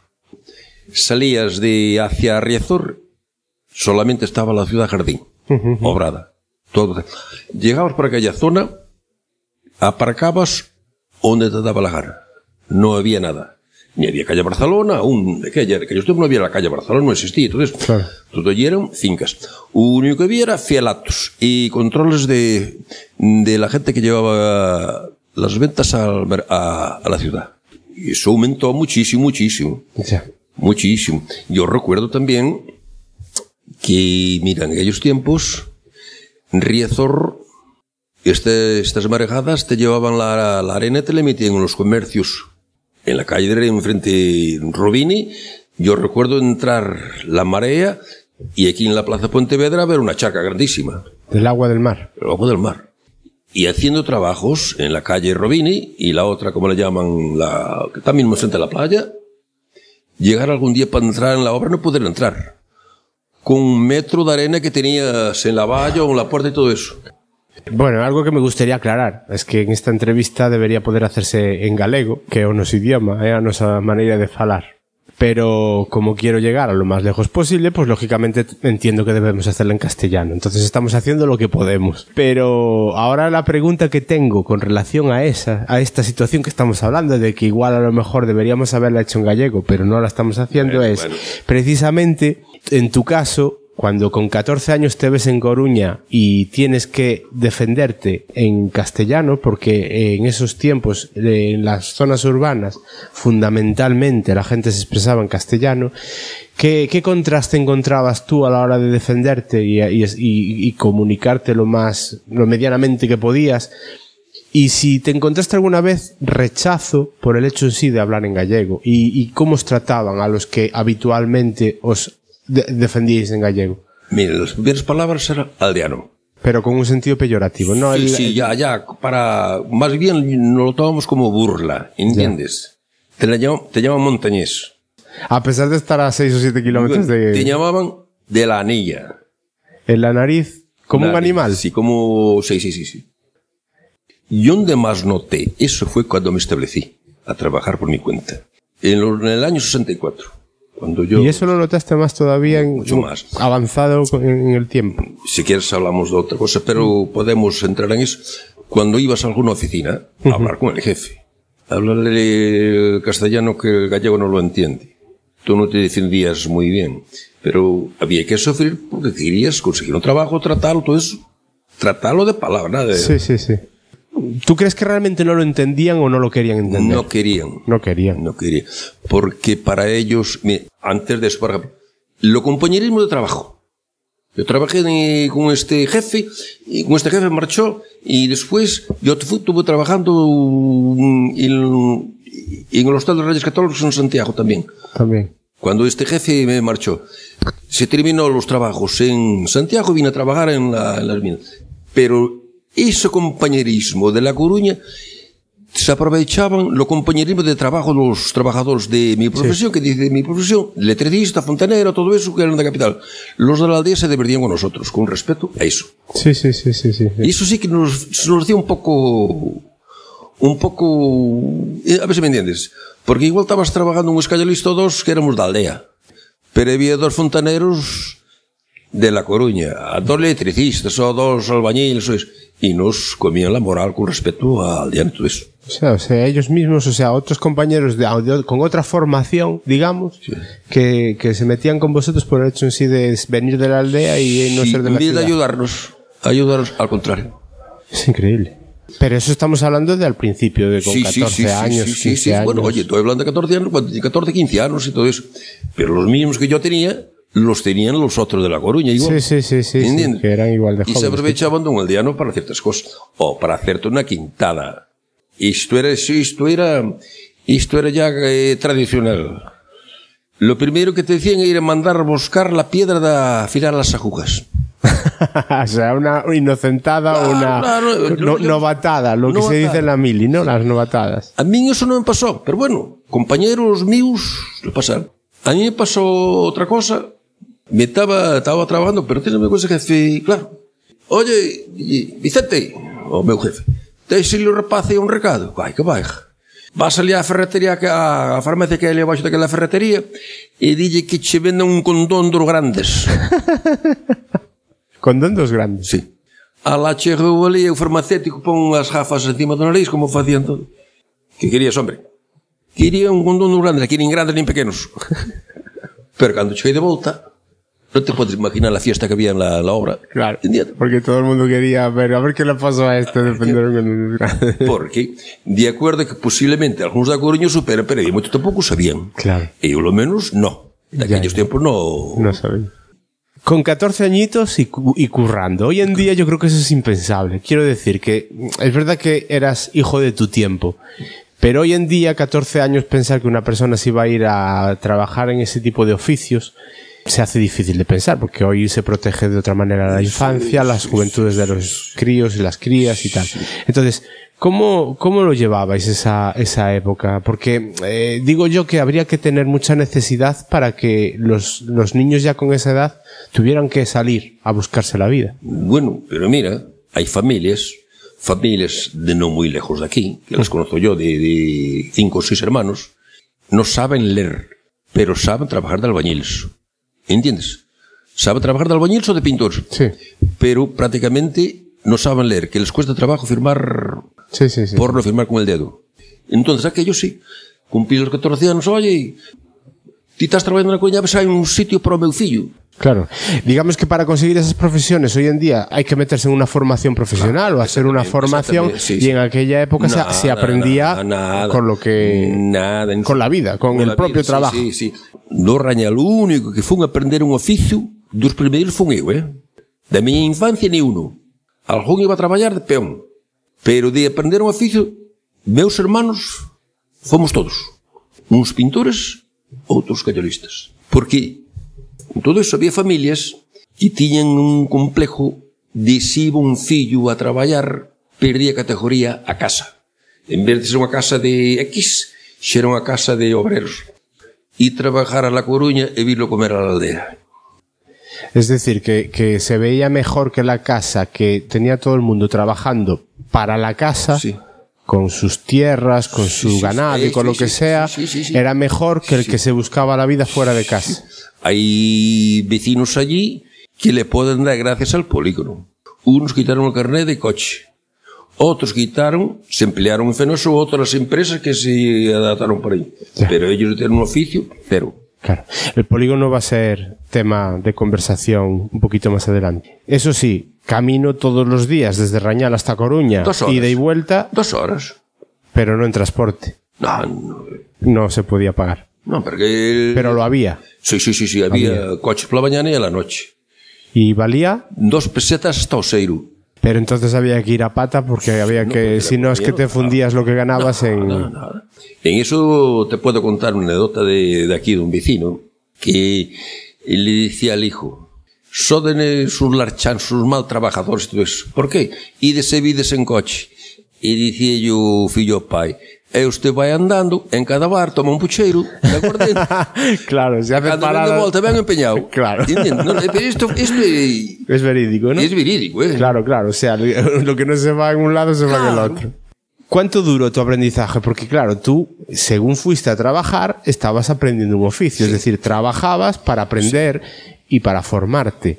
¿Cuánto duró más o menos esa Mira, formación? en aquellos tiempos yo estuve trabajando un año y medio aproximadamente con el primer jefe. Después marché para Santiago porque de aquí iba un coche cargado a trabajar a Santiago. Pero ya ibas sabidos Sí, bueno, algo ya, algo ya, porque saber, saber no sabe del todo, ¿no? del todo. Eh, pero después trabajé con otros jefes que había una mala costumbre para enseñar a los chavales. Sabía que hacer, por ejemplo, una moldura de estas, una, hacer la- el molde para eso, lo hacían a las escondidas para que el chaval no les quitara el puesto. Ah, Sí, sí, sí. se escondía el saber para Sí, que... te hacía una, nosotros le llamamos una tarraja para hacer una correo de molduras, todo eso, o otras cosas. Te mandaban a cualquier sitio para que no... Para no aprendieras. no aprendieras. O sea que digamos que había putaditas con ese tema para no para para sí, tú trabajas pero estás trabajando para lo lo chungo que, que la, el artista soy yo. Es una cosa, se te lleve de las cosas, pues sales consiguiendo. Porque no es que yo sea un artista. Pero bueno, después me fui defendiendo y, y cuando trataba de algo de decir, me rodeé de gente que, que sabía. Ya. Te casas muy joven con Teresa, ¿no? Sí, sí. ¿Con cuántos años? Pues mira, ¿qué día soy? Hoy el 10, ¿no? Sí, hoy es 10. 12, el martes va a cumplir 62 años. 62 años ya. No teníamos ni unos 19 años. Bueno, es verdad que, que, que los tiempos cambian, pero la gente es que ahora no, no se casa tan joven. Bueno, sei el día de la boda, porque de que él había que casar a pastoriza. Porque esto era, la iglesia de Dios era unha sucursal, no era retoral como le llaman. Os seres suevos eran sucursales de la iglesia. La, la principal y la oficina principal estaba pastoriza. Y nosotros nos fuimos a casar a pastoriza. Caminando, claro. Algo que se me olvidó antes, que bueno, ahora se me está viniendo a la cabeza y tengo que, que- Sí, que- que eh. hablarlo eh, ahora que me estoy hablando contigo sobre tu matrimonio con Teresa. Teresa era, perdóname si me equivoco, eh, No, no, pero no te- si es, si se puede decir Teresa Chaparra o de los Chaparros. Chaparra. Correcto. Tu padre era Milio do Touciñeiro. Si no te hubieras casado, porque yo mm, de hace un montón de años sé de ti que eres Mano- Manolo, Chap- Manolo Chaparro. Sí, sí. Entonces, lógicamente es por tu matrimonio con Teresa. Sí, sí. Pero si no serías, Man- Mano- serías Manolo de Tuciñeiro, ¿no? Lo de los apodos es curioso, ¿no? Porque quiero decirte, ¿por qué en este caso Chaparro? ¿Por qué Tuciñeiro? Eh, era costumbre, por lo que sí, se ve en todas estas sí. aldeas. Se ve que es cuestión de más sitios, no es este sitio solo. Pero bueno, me parece curioso, ¿no? Bueno, bueno. Douciñeiro ven que, a descanse, meu abuelo, abuelo, no mi padre, veu na la de, de Barrañán, dunha parroquia de Barrañán. E entonces, xa sei, parece ser que lle vende le que lle gustaba moito o touciño. Que gustaba moito esa tradición, efectivamente, lle gustaba, eh, cuidado, eh, cuidado que... Tenía que ser un gusto exquisito sí, en el pan de decir, me encanta y vivo por, sí, por, por el, toci sí, el, tocino. Cuidado, cuidado que... Eh, lle seguiu. Lle seguiu. Despois, a, a madre de, de meu pai, que meu abuelo veu de zona de Barrañán, chamaba lle Rachada. Rachada. Sí. Pero a Rachada quedou son lá, o, os máis o apodo máis grande foi o Touciñeiro. Eh, Quedó. Es- También es el más sonoro, yo Sí, sí. original, quizás por eso. Eu de aquí, El de la cha- chaparra. a abuela de Teresa, era das chaparras dun... Esa casa foi pero unha casa de, de, de, de gran transportes, eran transportistas de transportistas. tracción animal. Pero transportista de tracción Neymar, ¿qué quieres decir? ¿Que contra- se los contrataba para que llevaran Ellos- mercancías con Sí, qué? sí. ¿Con qué animal? Mira, con bois. con bueyes. Bueyes, antes eh, para las panaderías llevaban rajas, pedazos de pinos, de pinos, ¿no? Sí, sí, madera. cargaban laracho, un payosaco o eso, y lo transportaban para La Coruña. Y después en Coruña igual cargaban para Carballo, por ahí, de azúcar o abono o esas cosas. Eran- Aprovechaba los viajes para Sí, hacer ida y vuelta. dos parejas de bueyes para cada vez que subía esta cuesta, por ahí arriba y todo eso. Ya, ya, ya, ya. Porque en aquellos tiempos no existía la otra carretera que va por allí. Sí, sí, sí, sí, digamos que tenían que utilizar tal. Sí. Está, está, es curioso porque realmente después de, de- de que ellos se dedicaran a eso, supongo que sería un par de generaciones, porque tampoco creo que se dedicaran mucho más, porque después ya vendrían los, los automóviles Mira, o los camiones. En aquellos tiempos, en aquellos tiempos que se fue más, de, más tarde, aún que yo recuerdo, había mucha gente que se dedicaba, que, que tenían bueyes o eso, cuando las fincas pues se podían trabar, a carretar o con carro o con zorras, es Y ellos, los chaparros era, y, eh, Sí, pero sí. tú sabes que exactamente el chaparro por dónde sale el... no por otra Es simplemente por, bueno, se sabe que son chaparros y punto. como otros llaman chapa. Y, y porque tú me dijiste de todas maneras que aquí en Oseiro también había costumbre de, de bautizarlos por nombres de pájaros. Melro, Xílgaro, Canario, Pero bueno, mirlos, gílgaros. Canarios, y- eh, Jilgueros, perdón. No, pues eh, si gílgaros estoy traduciéndolo pero- muy mal. Pero en gallego xílgaro es jilguero. Bueno, es curioso, cuanto menos que, que por lo menos en Oseiro digamos que tiraran por la rama de aves De para aves, decir sí, sí. fam- las familias por, Sí. por las aves. Si despois, por exemplo, eh, a Piqué de Famílios son lle chaman Mirón, outro Charriu, outro Cadoiro, outro non sei que, por aí arriba Sí, podo sí, sí. contarche deso non son de paxos son de outra forma. Aquí tamén hubo unha época de señores que foron a Cuba, pero vineron pa aquí en lastre.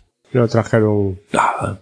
houve unha señora aquí que lle chegou unha carta a casa de que viño o seu marido de Cuba e alquilou unha burra un animal para ir buscar as maletas a la, ao desembarco en la aduana.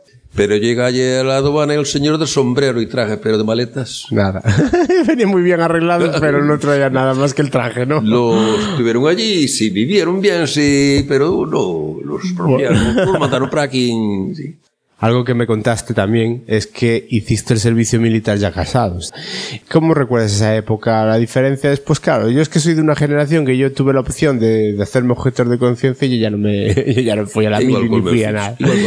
Claro, pero en tu caso, esa, esa época, claro, mientras estuviste haciendo el servicio militar, no estabas trabajando, pero tampoco trabajabas. volvería ¿Volverías? volvería con un sueldo digno, entiendes? Claro. Volvería. Porque eso, Xa vou dicir que para min na miña vida foi un dos mellores 15 meses, 9 días que pasei, que nunca tuve en, nunca tuve en permiso. Y si, o sea, a ti del, el servicio militar te resultó una experiencia... Moi bien, moi bien, oye. Primeiros 15 días, non, non, non, mentre estuvemos voluntario, que tuve aquí en Coruña, isto non lo deixaron vir a casa, pero despois viña a casa, pero non estaba fora. Tando en el cuartel en Intendencia allí en San Amaro. Despois un amigo entrou de Forriel, Cabo Forriel. Entonces ella me preparaba los refuerzos o guardias cuanto yo podía. Ya, ya, yo no iba ya. al cuartel. Y después apareció una plaza en la jefatura de intendencia, en el gobierno militar, allí ya fue de... Ya fue de Allí ya señor- fue de, de, de- de- ni coronel ni, ni, ni nadie. Pero eh, lo que no, no ganabas para vivir. No. Entonces, claro, digamos que te manteníais, os manteníais, supongo que de lo que se podía en casa y de lo que cuando ibas allí, supongo que allí comerías y... No, o perrotar fora non tiña derecho a comida. No tenías derecho únicamente que tuveras guardia. Si ibas allí, o perrotas, tenías mediodía libre, salías. Non tiñas guardias, salías. Estoy falando los primeros tres meses, ¿eh? Y después, cuando fue para la jefatura. Entonces vienes para casa, en la casa había comer. Y trabajabas. ¿Entiendes? Vale, vale, vale. Y en la que de tendencia, lle vení de tradición. Iba a buscar un saco grande de pan de chuscos al parque de Intendencia, onde se fabricaba el pan e todo eso para los cuarteles. Entonces, descargabas allí un ultramarinos que ya me dejaron a mí la herencia y sé, de otros, te daban seis o siete pesetas, estoy hablando del año 59, y eran muy bonitas, y trepan para casa. Y llevaba allí, correspondía con mis compañeros, con los allí. ¿Y sabes por qué eh, lo hacía yo? Porque había cuatro ordenanzas de la Coruña igual que yo, pero les daba vergüenza ir al parque venir con un saco de pan. ¿Entiendes? Sí, sí, sí, sí. pero a mí sí, no me sí. daba vergüenza ninguna. Ya, ya, ya, ya. ya. Y yo hacía todos los recados que me mandaban. Oye, pan, vete allá a la casa de Inés de Castro a llevarle el chusco al teniente coronel Cabrera. E dicíamos teniente coronel, oye, pan, pasas por mi casa, que de aquella había cocinitas de estas de gas, que estoy va acabando el gas. Marchaba pan encantado, copió con su recado, cada siempre a la calle. Claro, claro, claro, claro. No tenías que estar en la Coruña, claro. eso, lo que te dije antes de andar con el carro. Sí, sí, sí, sí. ¿Entiendes? sí, sí, sí. Eh, cuando acabas, supongo que el servicio militar sería cuando ya te dedicas, digamos, a, eh, a la profesión de Sí. escayolista. Sí, después. Bueno, perdón, no hemos hablado de una cosa que es verdad que tú me habías comentado y es el tema de las minas de estaño. Sí. ¿En qué consistía exactamente ese trabajo? Porque además creo que es el que hiciste después de que en esa primera parte de 14 a los 15, 16 paraste y te dedicaste a... Después de cuando terminamos de trabajar en Santiago, vinimos para para aquí, se terminó allí el trabajo, aquí no había tampoco mucho donde ir, y fui a la mina.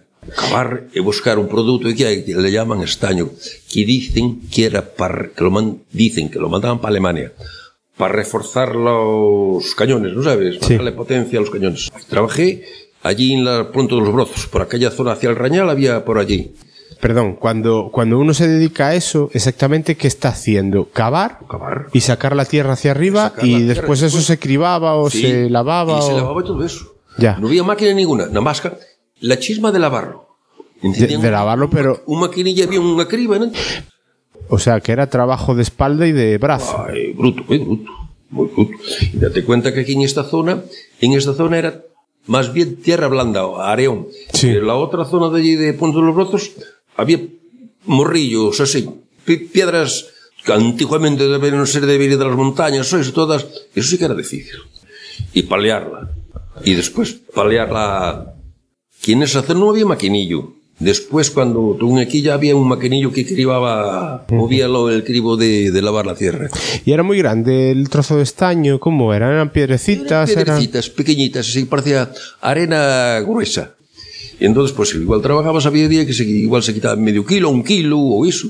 Ya, ya. Y entonces lo juntaban todo, no sé si era a fin de mes, lo llevaban a, no sé si era a Pontevedras, a un sitio donde realizaban todo eso. Pero bueno, eso fue antes del servicio militar, entiendo. Sí. Cuando acabas entonces el servicio militar es cuando ya te dedicas a la escayola hasta que te retiras. Sí, sí, sí, sí, sí, sí, sí.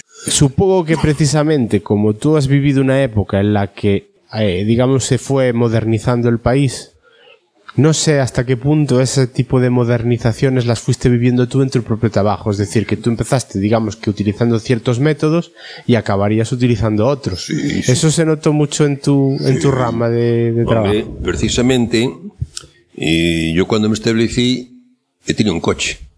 Después empezaste a trabajar, el trabajo fue aumentando, en un año ya cambié de coche. Tenía un Citroën de aquellas furgonetas, pero se me quedaba pequeño para el desarrollo de trabajo. Después compré un Land Rover. Entonces ya, aquello, cuando compré un Land Rover y todo eso, ya tenía la vivienda preparada en Coruña, ¿eh? Ya tenía el piso amoblado y todo eso. No sé, en el 64 marchamos a ir para allí. Pero quiero decir que otro, otros empresarios, empresarios de, de mi profesión, eran mucho más antiguos y no tenían ni un coche. Dependían de, del carro manual. Porque allí en la Plaza Pontevedra había un aparcamiento de carros para alquiler. Y en los cuatro caminos, enfrente a la tabacalera, había otro. Aparcamiento de carros de... Llegabas allí y alquilabas un carro para transportarte sus cosas. Y después suprimieron los carros estos manuales y en la calle de la Alameda pusieron allí una parada de motocarros. De motocarros es este roda, ¿lo sabes? Sí, sí, sí, sí. sí, Por sí. ejemplo, junto los talleres este de, de mi profesión y de otras. Nunca se preocuparon de ter un coche propio ni mucho. Despois, últimamente, cuando yo y otros más que empezaron más o menos como a mí, de, de distintas profesiones, se fom, nos fomos modernizando, ponernos al día, ter un coche para marchar para un sitio con tus andamios o con tu eso. Bueno, el negocio lo abriste en la calle Noia. Ría de Noya. No ría. No, Noya. No, no, no. Y esa evolución que te estaba diciendo yo de, de ir modernizándose, supongo que al cuando tú llegaste al barrio era de una manera, Sí. el barrio de los Mayos, que en Sí, Coruña sí, es bastante reconocido, pero mm, incluso digamos que como la situación se fue urbanizando, me contabas que incluso durante muchos años tú el negocio podías trabajar de una manera más o menos relajada, eh, cuando había descargas manchaba un poco la calle y, Sí, sí, y eso hubo que andar con cuidado porque después ya la gente prácticamente digamos, hubo que largarse de allí, porque de Claro. la calle sin asfaltar, ¿no sabes? Y ibas, pero después cuando asfaltaron la calle, la acera y todo eso, eso Claro. se non era, un, era outro protesta, vez tenían sus derechos a protesta. Claro, lógicamente. Porque ti entrabas allí, lo calzado lo tenías siempre sucio. Ya. Y ese día que un día cargabas, las callolas tan, tan alborotosa, Claro. cargabas material para salir, pero por te sabía Claro. Sí, vamos, pero bueno, que eso digamos que se fue consiguiendo o digamos se fue mm, que fue cambiando con el tiempo, es decir, El es tiempo que- sí, porque mira, eh, me hablaste de modernizar. Yo fui el primer escayolista de Coruña que compró un camión de escayola de Gengelsa de Ebro. Escayola fabricada. Porque los otros que estoy hablando, eso es una tontería, eso no sé qué, eso no sé cuánto. Pero después entraron por el aro. Porque te forrabas personal. Porque yo, para trabajar tres hombres colocando tres hombres techo, tenía que tener otros dos en el taller. Para fabricar eso aprovechabas, en vez de tener dos hombres en el taller, pues tenías unos y yo estaba yo, yo andaba siempre repartiendo y lo mandabas a colocar. te ahorrabas personal porque, Porque yo fui el primero que el camión de escayola que vino para Coruña, camión en planchas, en planchas ya nada más que llegar a colocar. Y después, te miras si que algunos me tenían envidia. En el año 70, 70, 71 se abrieron muchos centros escolares por todo Galicia, mayormente aquí en la provincia de Coruña. Muros, Macericos, Santa Compa, Pindo y todos los pueblos por ahí. Entonces, como los cogió un arquitecto, pues yo cogí las contratas esas, miles de metros que se hicieron. Y era un trabajo de batalla, ¿me se me entiendes? No, Sí, sí, no sí. tenías, no era como las reformas, que reformas no las dabas terminadas porque se previa detalles. ¿sabes por qué era eso? Perdón, por estar actualizado. sí, por evolucionar, porque hay que evolucionar siempre, sí. Eh, Hoy en día, a reuniones que se hacen entre comillas entre diferentes profesionales de un sector, se le llama networking. Es un nuevo idioma así en plantar que coges y vas a reuniones en las que tú estableces contactos con otros profesionales y pues eso, consigues trabajos, consigues contacto para más adelante poder recoger para tu trabajo. Pero en aquella época eso no existía y se le llamaba de otra forma y es que tú en una obra coincidías con un fontanero, con un electricista o con algún profesional de vuestro sector y en función de esas amistades o contactos que teníais por el mero hecho de estar trabajando en la misma obra, sois los que os buscabais después entre vosotros esos trabajos, ¿no? Yo hice aquí en Coruña muchos trabajos para empresas de fuera. Por ejemplo, venían al almacén de, de construcciones, de donde tenían que comprar la construcción. Y necesitaba, pues, A mí me recomendaban Villarrobeu, por, por un caso. Sí, sí. Isto, outro Francisco Parada que estaba allí en Fernando Macías, por el caso. Tenías buenas relaciones, se les Claro. compraba, le pagabas y todo eso, y necesito, oye, pero muchos, ¿eh? Mira que nosotros aquí reformamos varias oficinas bancarias, ¿eh? Sí, sí, sí. sí. Gente que venía o de Asturias o de, de otro sitio. Claro. Ya te conté el otro día de eh, la casa de la novia, Simeón, empresa de, de Zaragoza, Sí, sí, sí, sí. que le reforma todos los comercios a Simeón en toda España, pues aquí, por la empresa que yo trabajaba. Claro, claro, pero porque te conocían y había gente que decía, pues este, para este chollo, es- tenéis que coger a este. Formal. La formalidad existía. Y, y que, y que eso me lo has dicho más de una vez. No hacía falta tampoco No, firmar no, un no, contrato porque la palabra y, lo- y un apretón de manos era suficiente. Mira, que hice yo trabajos de, de millones de pesetas de palabra. Y hoy, y después cuando me retiré, después quedó con documentos a todo eso, No los cobras. Hablando de, de reformas, hice muchas reformas comerciales en Coruña. Muchas. Y había un reformista de estos que no tenía más que el lápiz o el bolígrafo, no tiene otra cosa. Ni oficina ni nada. Entonces, cayó lista, pintor, carpintero, albañil, empezaba así esto, cuando ibas terminando, le pasaba la factura. Sí, si valía 30.000, pues te voy hablando del año 68, 70, o por ahí. Te daba 20. El otro quedaba allí retenido para, sabía cualquier cosa. Si éramos cuatro o cinco profesionales, si a cada uno le retenía 10.000 pesetas, ¿con cuánto se quedaba él? ¿Con 50 o todo eso? Pero claro, no, no, ya estoy empezando otra. Y os para la otra, te hacía otra retención. Sí, digamos ¿Entiendes? que te tenía siempre pillado, ¿no? Pero tenía siempre pillado, pero él, hombre, uy, es un jefe de una empresa a nivel nacional e internacional de constructor y- de construcciones, de promociones y otras empresas. Ya te puedes imaginar. Y no tenía más con bolígrafo.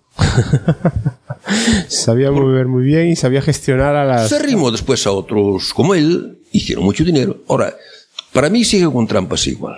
No voy a decir quién, pero siguen, siguen con la mafia igual. Pero, mire, yo terminé un momento que no sé si me debía 30 o 40 mil pesetas, ya más o menos, de retenciones de, de reformas. Eso a mí no me interesa. ¿Cuánto vales? 30 mil pesetas. Pues 30 mil pesetas, oye, que te queda un tanto por cien para tal. Pero no. Y los otros igual. Lo dejé porque eso no, eso no iba con mis... Y además iba, había que ir a cobrar siempre un bar. Decía, a las 12 te espero en tal bar. Llegabas a las 12 y a mí me parecía a las 2. Entonces últimamente, no, no, esto para mí... No, no te compensaba. No, no. Mira, hay un refrán. Si andas con gitanos, se no tiene nada en contra de ellos, pero es otro más.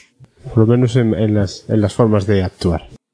Algo, bueno, sí que lo has comentado en algún momento de la conversación, y es que tú te vas a vivir a Coruña y te estableces con tu familia Sí, sí, y a sí, vivir en tu piso en Coruña y toda esta historia. Esa diferencia de haber estado viviendo en aldea a vivir en ciudad donde te metes en un piso, digamos que siempre se ha dicho que el vivir en un piso no tiene la misma libertad que vivir en una casa y tal. ¿Esa diferencia la sufriste mucho o te acostumbraste rápido? No, porque, porque ya yo- estabas visitando tanto la ciudad que ya sabías a qué ibas. Yo al piso iba a comer y a dormir, prácticamente. Muchas veces no me enteraba por la... Porque pasabas el día fuera. Pero si marchamos a ir para Coruña, que aquí estábamos bien, como oye, dentro, los chavales de aquí, de aquí no había una escuela. En Artego no había una escuela. Y querías darles un poco más de lo que tú aprendiste. Recibiste, sí. Entonces llegamos a Coruña y había escuelas por donde, donde fueron. Aquí no había nada. ¿Entiendes? El trabajo de aquellos tiempos estaba en Coruña, que no estaba en las aldeas. Después Claro. sí. Después sí. Después. La distancia que había entre donde vivías al negocio donde lo tenías montado en, en la calle Noya, me dijiste el otro día que andaba ya por un kilómetro, más, Más o menos, sí, algo sí, así, sí, pero que tú lo hacías siempre andando, porque Sí, pues, querías sí. relación con el con el barrio, con el vecindario. Yo creo que eso también es, forma parte de tu educación en aldea, porque estabas habituado a tener un contacto con los de las casas de al lado, porque normalmente uno cuando tiene una idea de vivir en la ciudad, normalmente, es verdad que hay gente más abierta, otra menos abierta y tal, pero es este encerrarse cada uno en su casa, en su piso, entre comillas, y ya pff, el resto de tal. Pero tú eso no, siempre No. querías relación no. vecin, vecinal? Porque, mira, desde onde tiña o taller hasta onde vivía, aparecían moitos bares, non paraban todos. Pero onde paraba, casi todos éramos aldeanos. E é raro, é raro, moi raro que non parara só mío. Tiña dos ou tres, supoñer. Oye, cara vez se te vía porque tiña un choi para ti, ves? Ya. ya, ya entraba en relación. Digo. Y de ahí, de ahí, después venían muchos trabajos. Claro, de tener relación con la gente. Claro, ni más, ni ahora más. se coño coche. Ocho para casa, para o coche, para casa. No, no hablas con nada. Para nuestros trabajos, ese es corto. Y se vos para o director do banco. Que lo tiene, que dice o director do banco, un gran. No banco tamén, cando poida, teño outra anedota para falarche. Sí.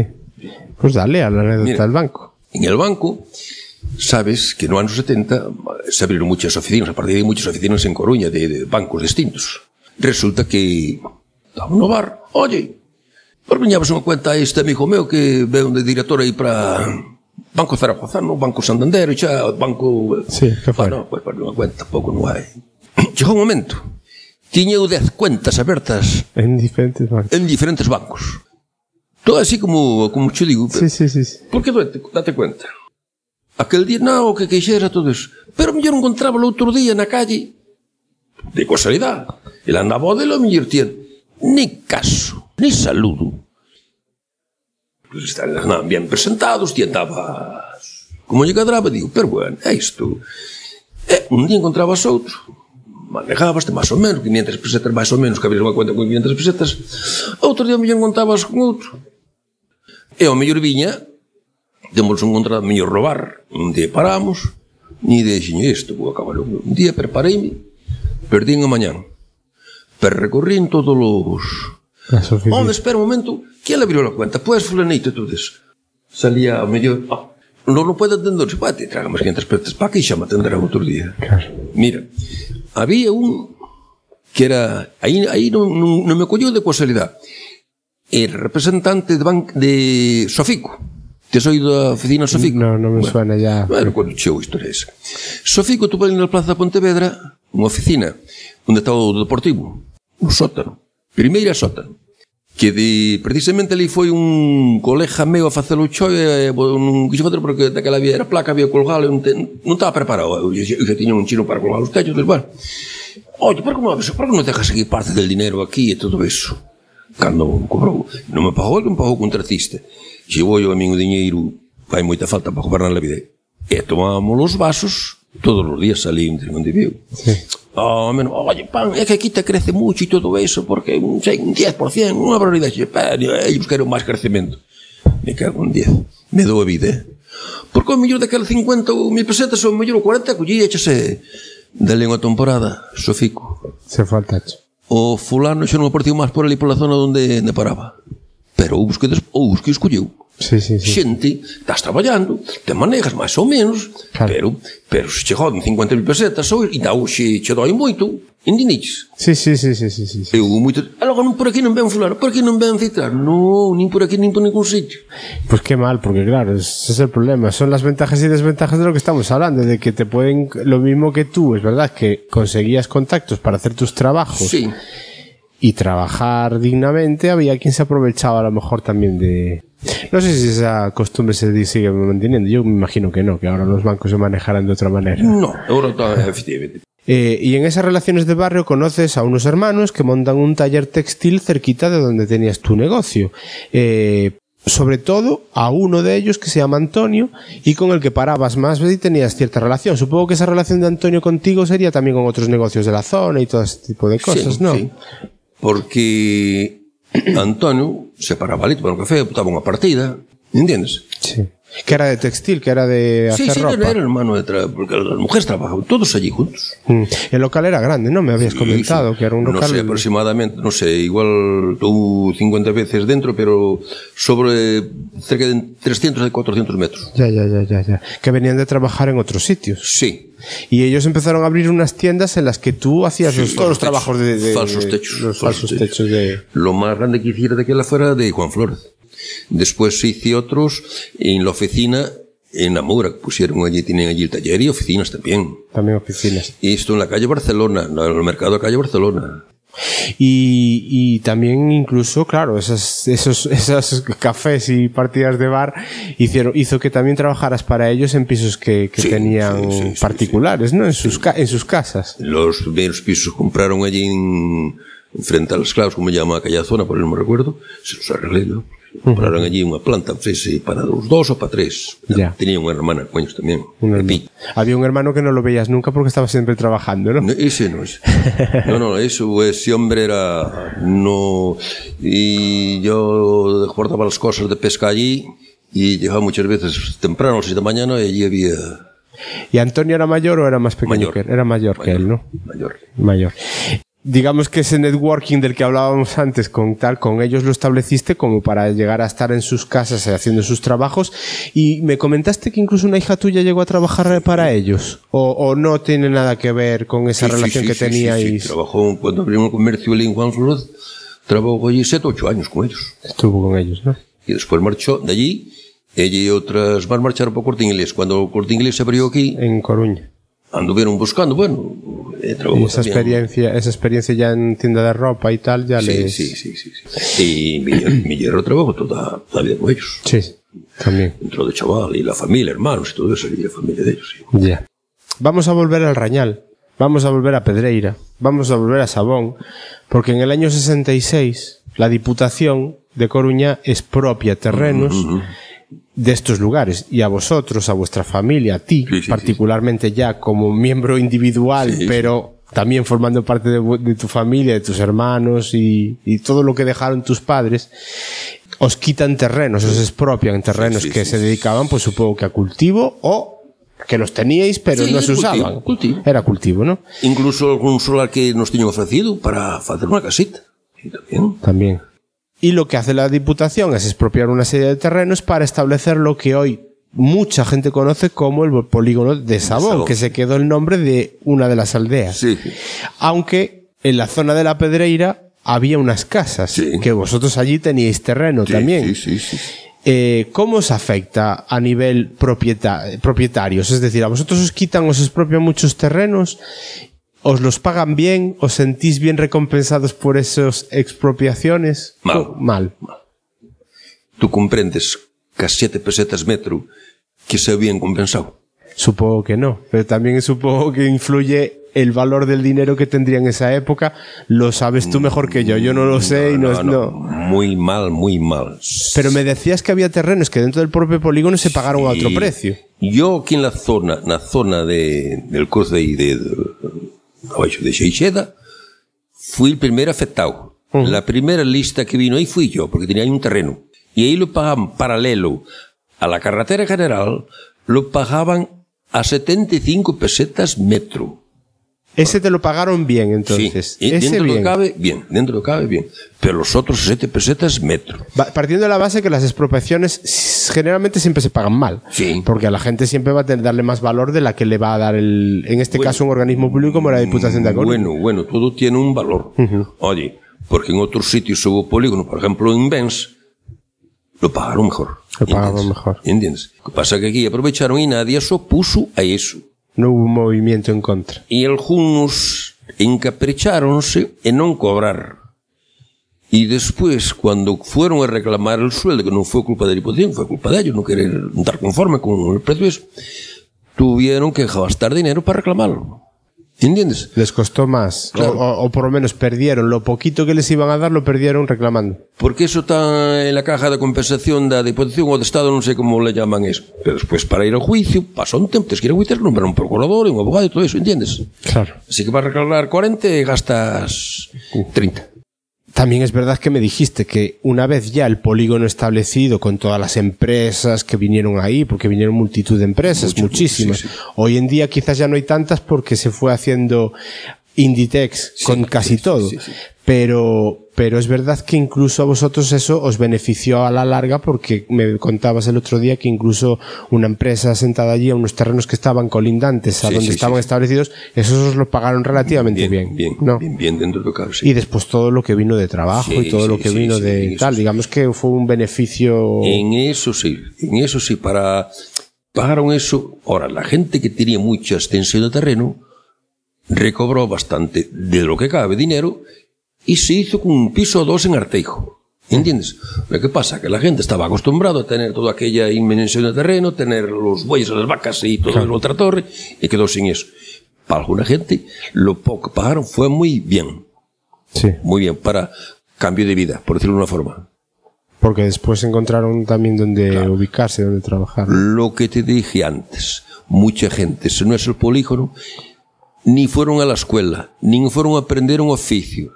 Estaban con la, simplemente lo de la labra les dio la vida, porque unos emplearon en Fenosa, otros emplearon en fábrica de drip, y otros quitaron el carrera de conducir para, para defenderse por ahí. Lo que pasa es que también estamos hablando de que en lugar de, de, de a Pedreira, eh, que tú decías antes, que había como unas 11 casas, igual que podía haber en el Rañal o algo así, Marcharon todas, pues sí, sí. desaparecieron todas, Todas. porque allí se establecieron dos empresas, o dos empresas, dos naves, que curiosamente, en terrenos Nuestros, tuyos, nuestros, sí. tuyos, o de tu familia, Sí, sí. en lo que hoy es donde empezó lo que hoy sí se puede considerar que ahí sí que empezó Inditex. Inditex, sí. Amancio Ortega. Sí, sí, ahí, ahí. Amancio Ortega, hermano del Antonio que estábamos Sí, sí, hablando sí, antes. Sí, sí, sí, sí. Empezaron ahí, sí, sí. Sí, yo recuerdo que estábamos, eh, bueno, ahí. entonces salió en televisión Galicia. Una empresa de textil compró un polígono solo 150.000 metros. Sí. Entonces, Antonio, y dice, sí, comprar, compramos, pero a ver, bueno, este rollo siempre, Sí, sí, sí, ¿entiendes? Y el hermano que no veías nunca, porque estaba siempre trabajando, porque me contaste incluso que hacías un montón, que hacía un montón de viajes a Francia, que estaba siempre que no paraba, era Amancio Ortega. Ortega, sí, sí. Ese tiene una virtud de, de- de- Antonio también. Pero Antonio aún tenía un tiempo para Se daba, se daba un respiro, ¿no? un respiro. Hombre, claro, yo no digo nada porque él tenía allí no sé cuántas mujeres trabajando y había que... Está pendiente de eso. de- de- después ya se sortían para comercios y todo eso, porque eh, un pariente nuestro pues andaba con un forjón repartiendo a los comercios, ¿entiendes? Aparte de la mercancía que compraban de otros lados. Pero qué paradoja que, que Amancio Ortega tiene más lo- la misma edad que tú, Sí, creo que sí, es unos meses más mayor. Eh, él es de sí. marzo, me parece, y tú eres de octubre. De octubre, sí. Pero digamos que hubo momentos en los que digamos que mm, habéis llevado unas vidas paralelas que no se han llegado a tocar del todo, sí que en esos momentos de negocios, Sí. de vivir en el mismo barrio Sí. con vuestros negocios y tal, pero después cómo las vidas han ido evolucionando y a dónde ha llegado ese hombre. Sí, sí, sí, sí, sí. Mira, ya había por allí grandes industriales también y todo eso, oye, que tenían su tiempo para estar con la gente obrera, por decirlo de una Sí. forma. Pero él, él no... Era un obrero más, pero un obrero sacrificado.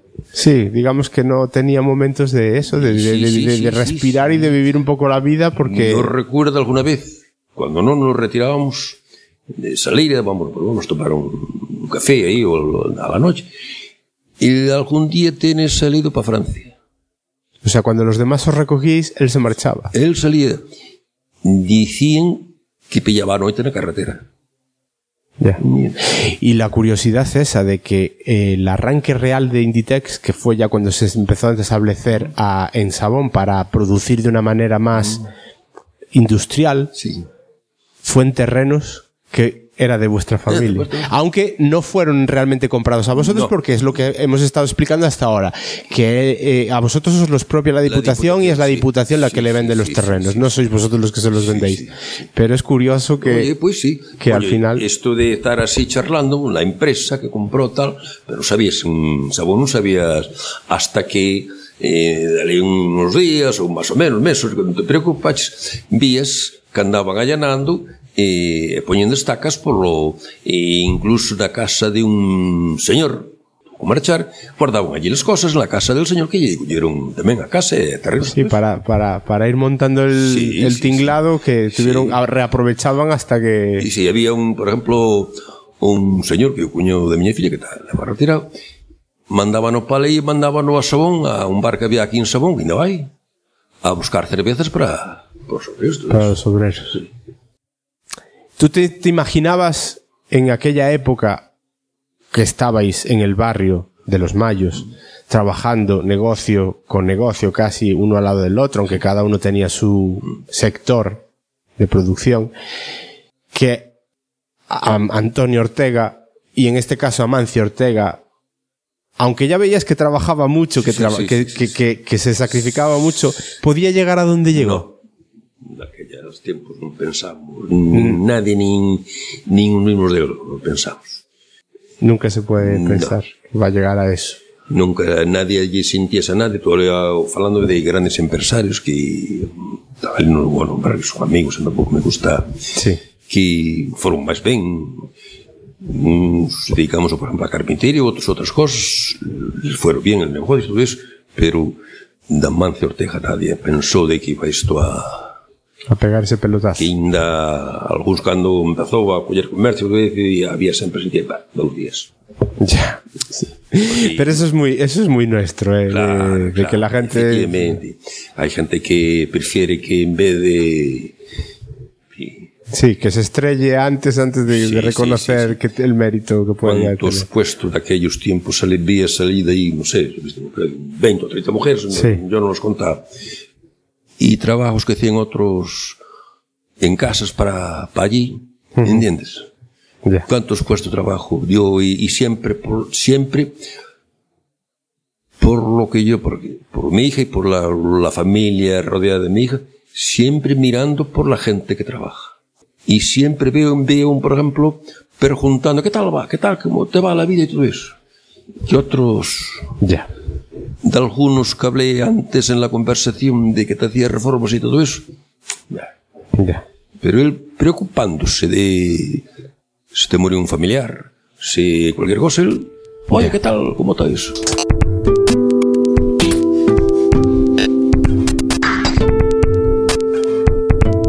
Nota al pie.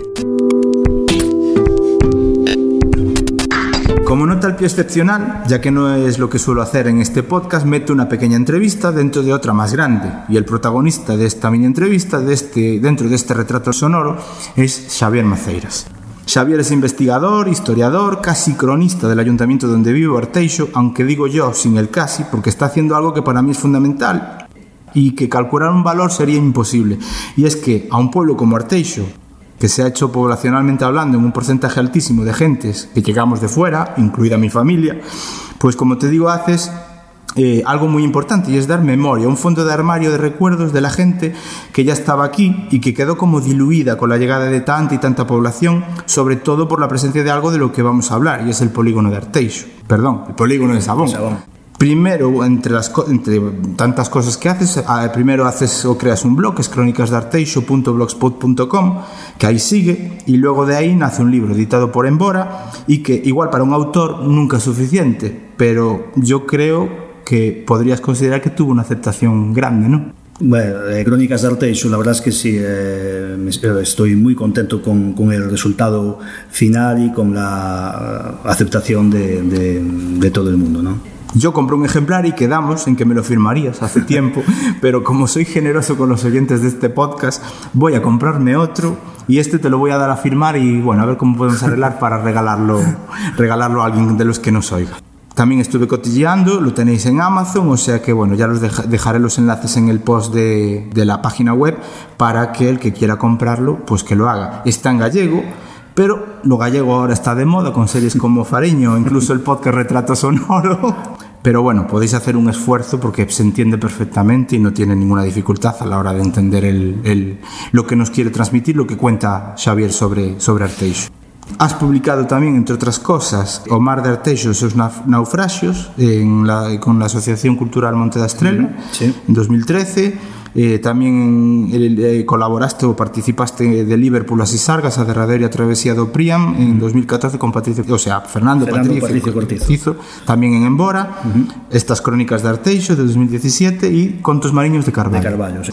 Sé que trabajas ahora en mil cosas más y entre ellas está el libro y documental de 50 aniversario del polígono de Sabón, el nacimiento del polígono de Sa- de Sabón en 1965 y que se cumplió ese aniversario en 2015. Pero como las cosas cuesta sacarlas, sigues en ello. ¿En qué punto estará este trabajo? Bueno, ahora me contarás un poco cómo surge la idea y cuál es el motivo fundamental de hacer un libro documental sobre algo tan teóricamente, aunque luego no verem- veremos que no es así, anodino, no, no es llamativo, ¿no? El hablar de unas expropiaciones de, de unos terrenos para hacer un polígono. Tampoco creo que tenga, visto desde fuera y desde la lejanía, mucha importancia. En realidad la, la idea hace bastante tiempo que, que me rodea por, eh, por mi cabeza por, eh, por varios eh, motivos, ¿no? Es obvio que el hecho de, de ser nieto de afectados por las expropiaciones está muy presente. Eh, unas expropiaciones que eh, se iniciaron a, a, mediados de los años 60 eh, en pleno franquismo y que cambiarían por completo la, la fisonomía de, de Arteixo. ¿no? Hay que pensar que, que, los terrenos que hoy ocupa Sabón formaban una de las principales expensas de, de la ciudad de A Coruña, unos eh, terrenos que estaban dedicados eh, prácticamente en, en, su totalidad a la agricultura y en los que había más de 2.000 fincas. Eh, fincas en las que se plantaban productos que posteriormente se vendían en, en la ciudad de, de A Coruña. ¿no? Mira, de estas 2.000 fincas, 12 eran propiedad de, de mis abuelos, De ahí el título del documental eh, Doce Leiras, que eh, va a acompañar al libro eh, 50 años de Sabón. También la, visión que muchos eh, vecinos y vecinas de Arteixo tienen en, torno a, la creación del polígono, sobre todo por parte de los adolescentes, una visión que, en nada o, en poco se, ajusta a la realidad fue otro de los principales eh, motivos que eh, determinaron la creación de este, este proyecto. Un proyecto en el que trabajamos conjuntamente con José Antón Bocisa, que eh, en su momento eh, realizara el documental eh, Aceo Aberto, en el que habla eh, de otras expropiaciones, las expropiaciones de, de su aldea natal eh, de Asencrobas en, en Cerceda. Pero, sin duda, eh, la motivación principal de este proyecto es eh, la memoria. Obviamente, eh, la construcción del polígono de Sabón significaría en aquellos últimos años de la década de los 60 y en los primeros 70 un gran eh, desenvolvimiento económico para Arteixo, creándose eh, en sus terrenos grandes eh, proyectos empresariales que hoy eh, son conocidos como primeras eh, marcas mundiales. Creo que no es necesario dar nombres, ¿no? Pero no podemos eh, olvidar eh, nunca el sacrificio de, de aquellas expropiaciones. Eh, su recuerdo debe mantenerse vivo a través de, los, años para que se medite de lo que es y fue el progreso. Beneficio de mucha gente, y en ocasiones eh, tristeza de unas pocas personas como estos vecinos y, vecinas de Arteixo que de la noche a, la mañana eh, se quedaron sin su principal fuente de ingresos que le proporcionaban las, las, cosechas en esas tierras. Vecinos y vecinas que eh, en aquellos eh, años eh, duros de, del franquismo pues, eh, se vieron en la obligación de, de ceder sus eh, propiedades por eh, cantidades irrisorias y que eh, en ningún caso en ningún caso, repito, se eh, beneficiarían de la eh, posterior llegada de, de, la industria, ya que eh, no hubo ni una sola persona eh, que fuera contratada por, por, eso, por el hecho de ser eh, expropiada. ¿no? Por todo esto, eh, este libro, 50 años de Sabón, que, como queda dicho, va acompañado con el documental 12 Leiras, bueno, pues eh, pretende ser un, un, ejercicio de memoria y eh, un homenaje a, a, todas esas personas eh, afectadas. ¿no? Bueno, el nombre de las empresas que acabas de comentar, que todo el mundo conoce de las multinacionales, ya aparece en la conversación con, con, con Manolo. ¿Cuánto tiempo ha pasado desde que surgió en tu, en tu cabeza esta, esta idea de hacer un trabajo sobre, sobre estas expropiaciones y en qué punto están ahora?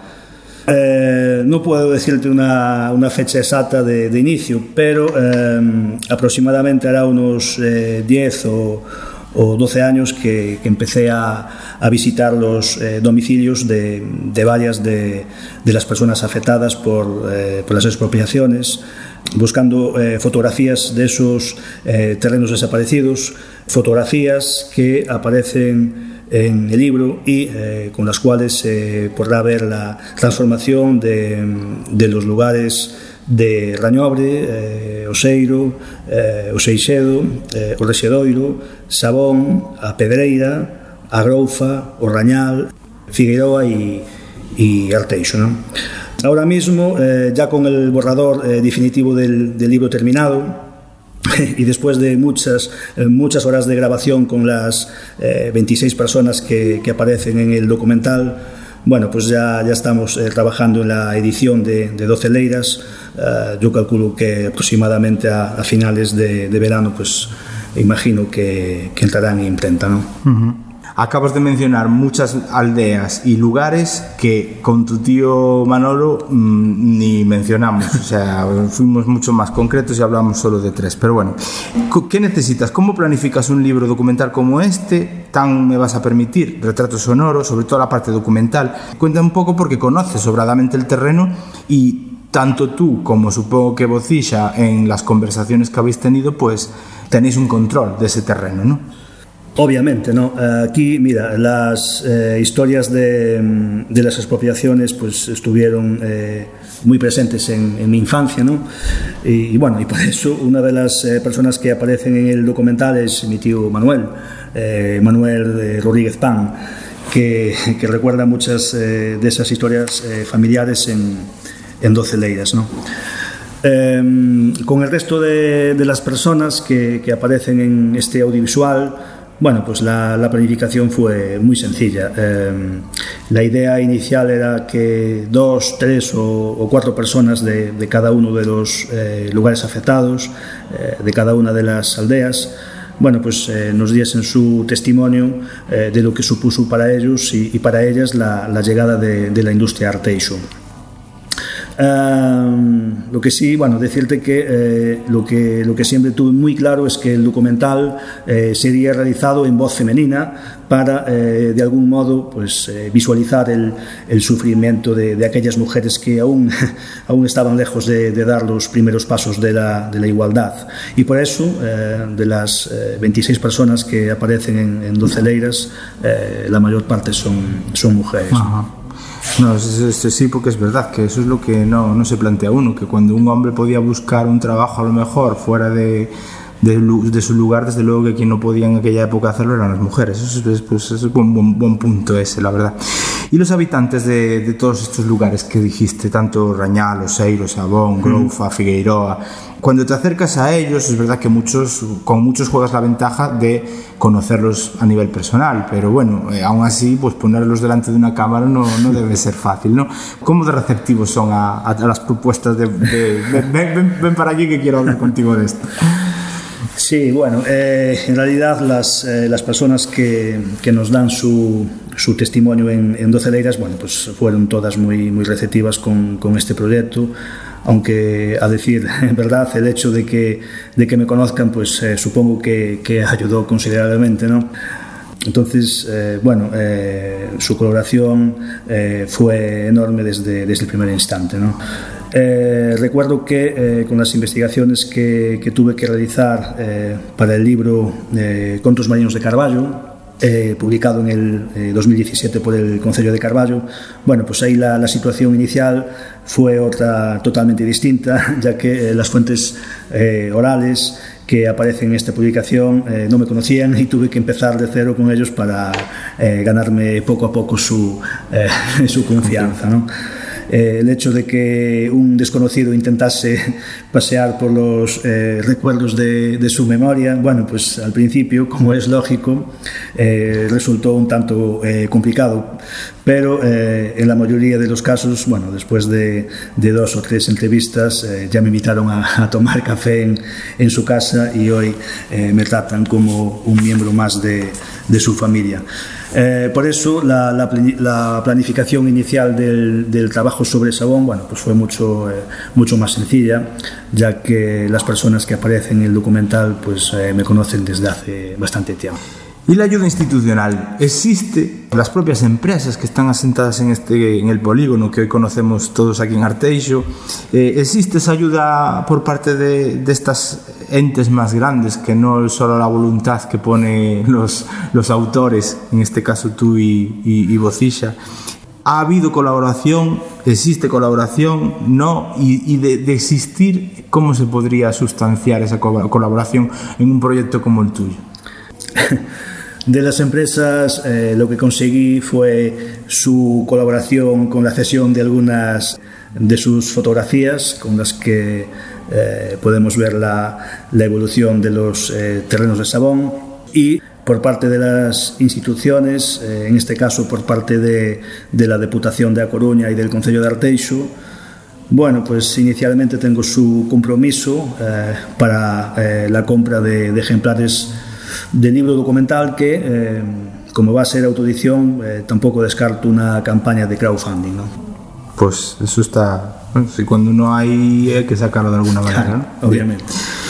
Algo que ya sé, porque ya me lo has contado en conversaciones previas que hemos tenido tú y yo, y es, es que es un trabajo que en teoría pues no va contra nadie. Es, es decir, no, no, muchas veces cuando se habla de situaciones que lógicamente dependen de decisiones políticas, y sobre todo teniendo en cuenta que es época franquista, o sea, estaba muy, bastante alejada en el tiempo, es que enseguida van a salir, pues, pues, te pueden llegar a salir pues comentarios de los ofendiditos, de los pieles finas, de que enseguida le sacan punta a todo. Pero tú eso ya me has dicho que no es la intención, la intención es simplemente hacer un reflejo de lo que pasó. Mira, aquí lo que, lo que se pretende, pues eh, creo que eh, ya lo he dicho antes, es eh, poner de manifiesto la memoria de lo que pasó en Sabón, ¿no? Eh, claro que no va contra nadie en concreto, va eh, contra las injusticias que, que se realizaron en, en, aquellos duros años eh, 60, en los que cientos de personas se quedaron sin su única fuente de ingresos y también, en muchos casos, sin sus domicilios terrenos y casas que eh, eh, perdieron a cambio de eh, cantidades irrisorias. ¿no? En definitiva, con este proyecto tratamos de dignificar la memoria de, de todas aquellas personas afectadas por la llegada de la industria que, curiosamente, insisto, ninguna de ellas conseguiría trabajo en Sabón por el hecho de, de ser expropiadas. Ya.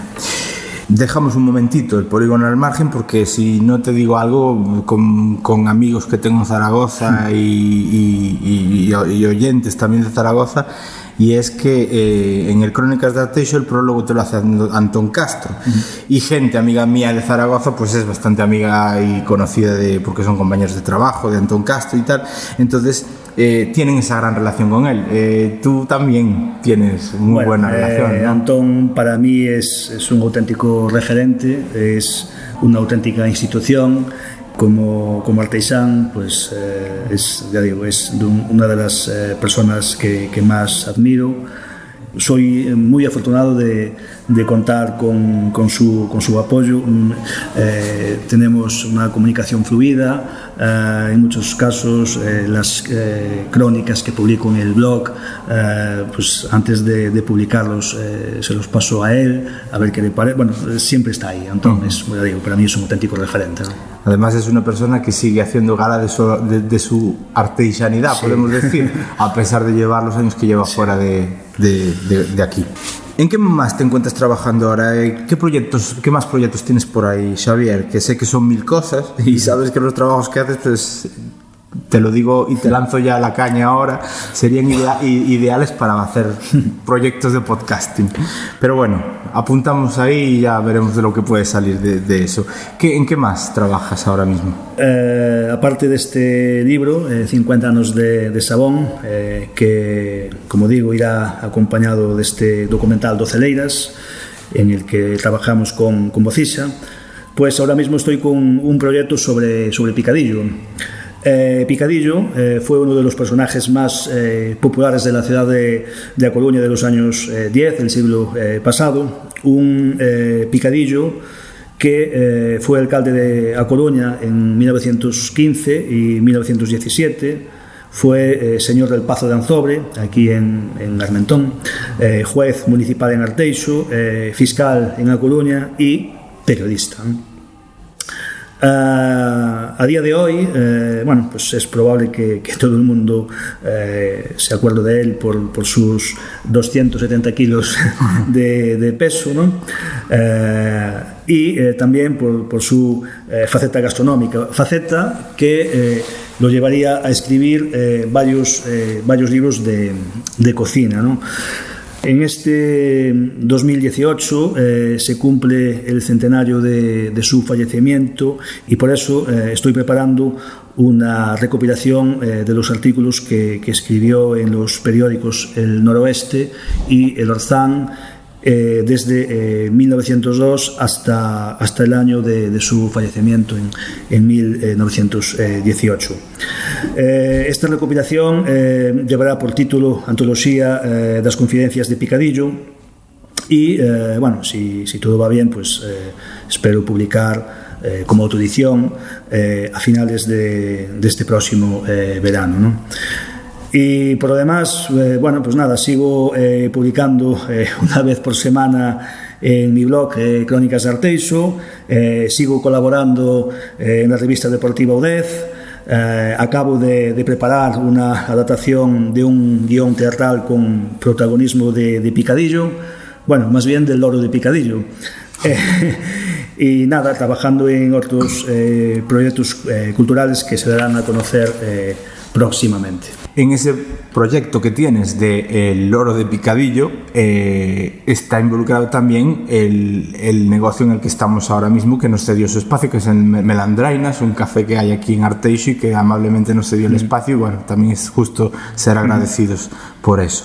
Pero bueno, supongo que aparte de todo, de todo este agradecimiento por mi parte, por cedernos a Melandrainas, sobre todo a ti, por haberte prestado a esta mini entrevista, quería que tú, si en el proyecto este de que tienes del polígono de Sabón, pues que nos dijeras si tienes agradecimientos o a alguien tienes especial recuerdo en un proyecto que todavía está, no está del todo cerrado, pero que a punto, a punto saldrá en breve verá la luz ya definitivamente. Bueno, esperemos que sí. Bueno, mira, eh, antes de nada, eh, darte las gracias a ti, eh, Fidel, por, por esta oportunidad y también dar las gracias a, a todas las eh, personas que en mayor o, o menor medida pues, eh, colaboraron en este eh, proyecto sobre, sobre Sabón. Me gustaría terminar con un recuerdo muy, muy especial para dos de estas personas, Alfonso Bermúdez y, y el poeta Paco Souto, dos personas que eh, aparecen en, en, el documental Doce Leiras y que, eh, bueno, desgraciadamente ya, ya no se encuentran entre, entre nosotros. Y eh, me gustaría eh, terminar eh, recitando el poema Sabón de Paco Souto, que eh, el propio Paco pues, eh, nos recita en el documental, un poema que eh, dice así. María pasea furtiva a vaca da fame, polos arredores da fábrica, por terras que sempre foran de seu, Caladamente remoi unha vida de traballos e cobre o rostro coadival das listuras. María cospe contra o mundo, blasfema as enrugas dos seus ollos azuis e maldí entre todos ese polígono ladrón de terras, esa fábrica de matar a froita.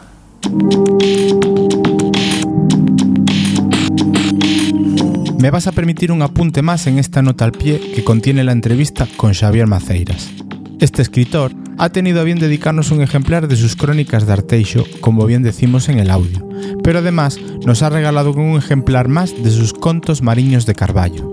En este libro encuentras relatos sobre sucesos relacionados con el mar en esta zona, ayuntamiento vecino de Arteixo, Carballo, contado por sus habitantes y recopiladas por Xavier, ejemplares que también irán dedicados.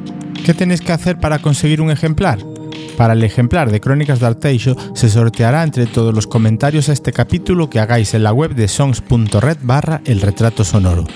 En este libro aparece de refilón la propia historia de Manuel en la parte que hablamos sobre su tatarabuelo, padrino de Manuel Murguía, a su vez marido de Rosalía de Castro y los ejemplares de Contos Mariños de Carballo serán sorteados entre todos los que interaccionéis con la cuenta de Twitter de El Retrato Sonoro. Comentando este capítulo, retuiteando, avisaremos del sorteo cuando haya tenido el podcast cierto recorrido o antes de la publicación del siguiente. Os aseguro que los libros son muy entretenidos y repletos de bonitas e interesantes historias. Eso sí, en galego, pero entendibles perfectamente. Gracias a Xavier Maceiras por su desinterés, Sigamos escuchando a Manuel.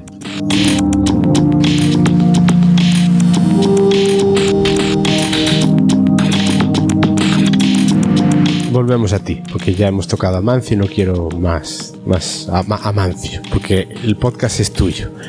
¿Qué balance haces entonces de toda tu vida en la que te has ido encontrando este tipo de situaciones y ves que has tenido una infancia sacrificada por donde te tocó vivir, las circunstancias especiales que hicieron, que, bueno, llegaste a una familia en la que, pues, tu padre estaba por el mundo peleándose con otros, que eso es bien triste, pero otros familia, otra- familiares no iba a decir, porque familiares no eran, desde luego. Pero sí que es verdad que éramos con la misma nacionalidad, era, una guerra civil y eso siempre se dice que las guerras civiles son hermanos contra hermanos, a pesar de que unos eran de Zaragoza o eran de donde fuera, Ya, ¿no? ya, ya. Porque tal. Eso, pues, es que- ¿qué valoración haces de toda, de toda tu, tu vida, de, de después de los contactos que hiciste con, con, bueno, tu mundo laboral, de tu mundo, tu mundo familiar y todo eso? Mira, yo tuve una infancia cruel, como después tuve una época muy buena, buenas relaciones, buenos contratos de trabajo, de un, un abrazo de mano simplemente, muy bueno. Después a partir de ahí del 80, 70, 80, 79, 80, fue un poco más difícil, porque la gente empezó a ni contratos ni nada, a cerrar empresas. Después, ahí hubo otra época buena. Volviste otra vez a resonarte. Últimamente, en el año que yo me retiré, empezaron yo otra vez a, en el año 2002, empezó la gente otra vez a, ni contratos ni nada. Entonces eso se foi unha, unha, unha, unha norma, ou sea, unha zona cruel, porque claro, hiciste los trabajos e nos podías cobrar. E dejaste de cobrar. Porque te usaba lo que es nunha empresa 20 viviendas ou 40 viviendas, pois pues, ao mellor facturabas cada mes 3 ou 400 mil pesetas de, de trabajo. Claro, llegaba el mes, yo tenías otras 300 mil o 400 mil, había dos o tres hombres trabajando todo el día. Primero las letras, bien, pero después cuando hubo que renovar letras, renovaste aquella, pero ya otra, ya tenías otra encima de trabajo hecho. Y cuando cuento, por ejemplo, una empresa que te metió un millón y medio de aquellas pesetas, que eran pesetas, te deja medio, medio sentado. Aparte de otros que también cerraron, te dejaron 50 mil uno, 150 otro y todo eso. Y yo una, una de las empresas que más me dolió a mí, voy a nombrarla, que ya desapareció, pero tuvo mucho nombre, a mí me dio muchos trabajos. Rodolfo Lama, haciendo el Banking Sur en Sánchez Brejua. Trabajar para allí como otras veces por palabra. Entonces, cuando tenía una cantidad de... Porque allí podía hacer con dos millones de pesetas de... Me refiero a la escayola. Sí. Cuando le pasé la primera certificación, oh, bueno, nos tienes que hacer una letra pues a 90 días y todo eso. Ya, pero esa letra ten gastos. Bueno, pero los gastos mm, los pagamos. Bueno, pues unha letra non sei se era de 400.000 pesetas ou unha cosa así. Entonces, uns días antes de vencer me, me, me chaman. Oye, pan, pasa por aquí por la oficina que temos que hablar unha cosa. Pero ya tenías outro tanto de dinero hecho. pasa Pasa pola oficina, tenemos que renovar esa letra, loco. Tes quitar os cartos da túa cuenta que ao mellor chegan, ao mellor non che chegan, para levantan a letra e despois aceptan outra. Entende? Con sí, os cartos, sí. pero despois non hubo máis. Ya. Yeah. Trabajo hecho y otras 400, estuvo hablando de un millón de, de pesetas así por... Resulta cuando vas a medir, a certificar, nada, los obreros que tuvieron que cobrar por la caja de compensación que tiene el Estado para, para esas cosas. Pero cuando te ves, cuando te ves el, el albañil, contratista de albañil, cuando te ves el contratista de, de, de, eh, de electricista o el fontanero y todo eso, es como para llorar. Ya.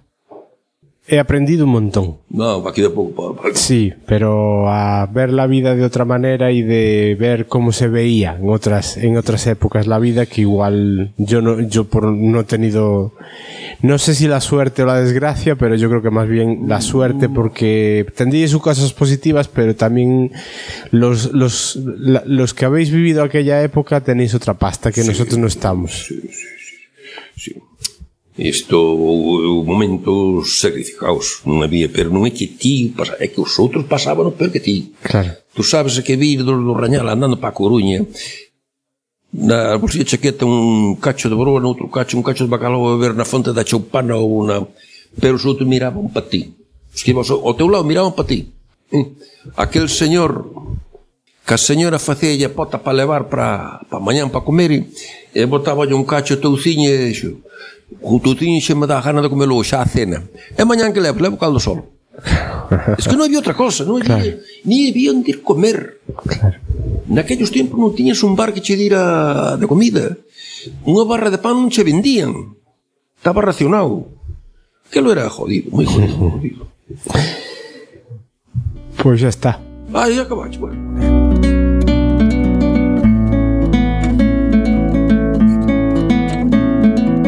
El método de contacto para hablar con Fidel, es decir, conmigo, en Twitter es Mouzo, con ceros en lugar de os. Y para retrato sonoro podría cansarte con mi voz diciéndote cuáles son, pero lo van a hacer Ana María y Rosalía. Venga hijas, dadle, a ver si hago podcastes de provecho con vosotras. ¿Tienes las fotos e historias de la gente de Fidel? En sons.red barra el retrato sonoro y en el retratosonoro.es. Entra y deja tu comentario. O también en el correo electrónico en el.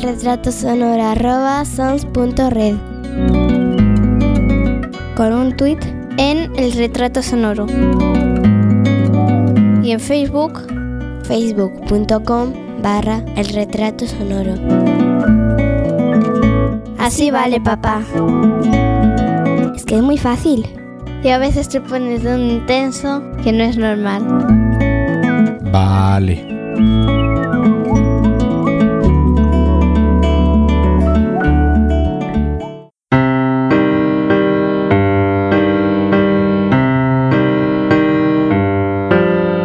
Acabas de escuchar El Retrato Sonoro, un podcast alojado en Sons, red de podcasts. Encuentra mucha más información de este episodio en nuestra página web, sons.red barra el retrato sonoro. Y descubre muchos más podcasts en sons.red.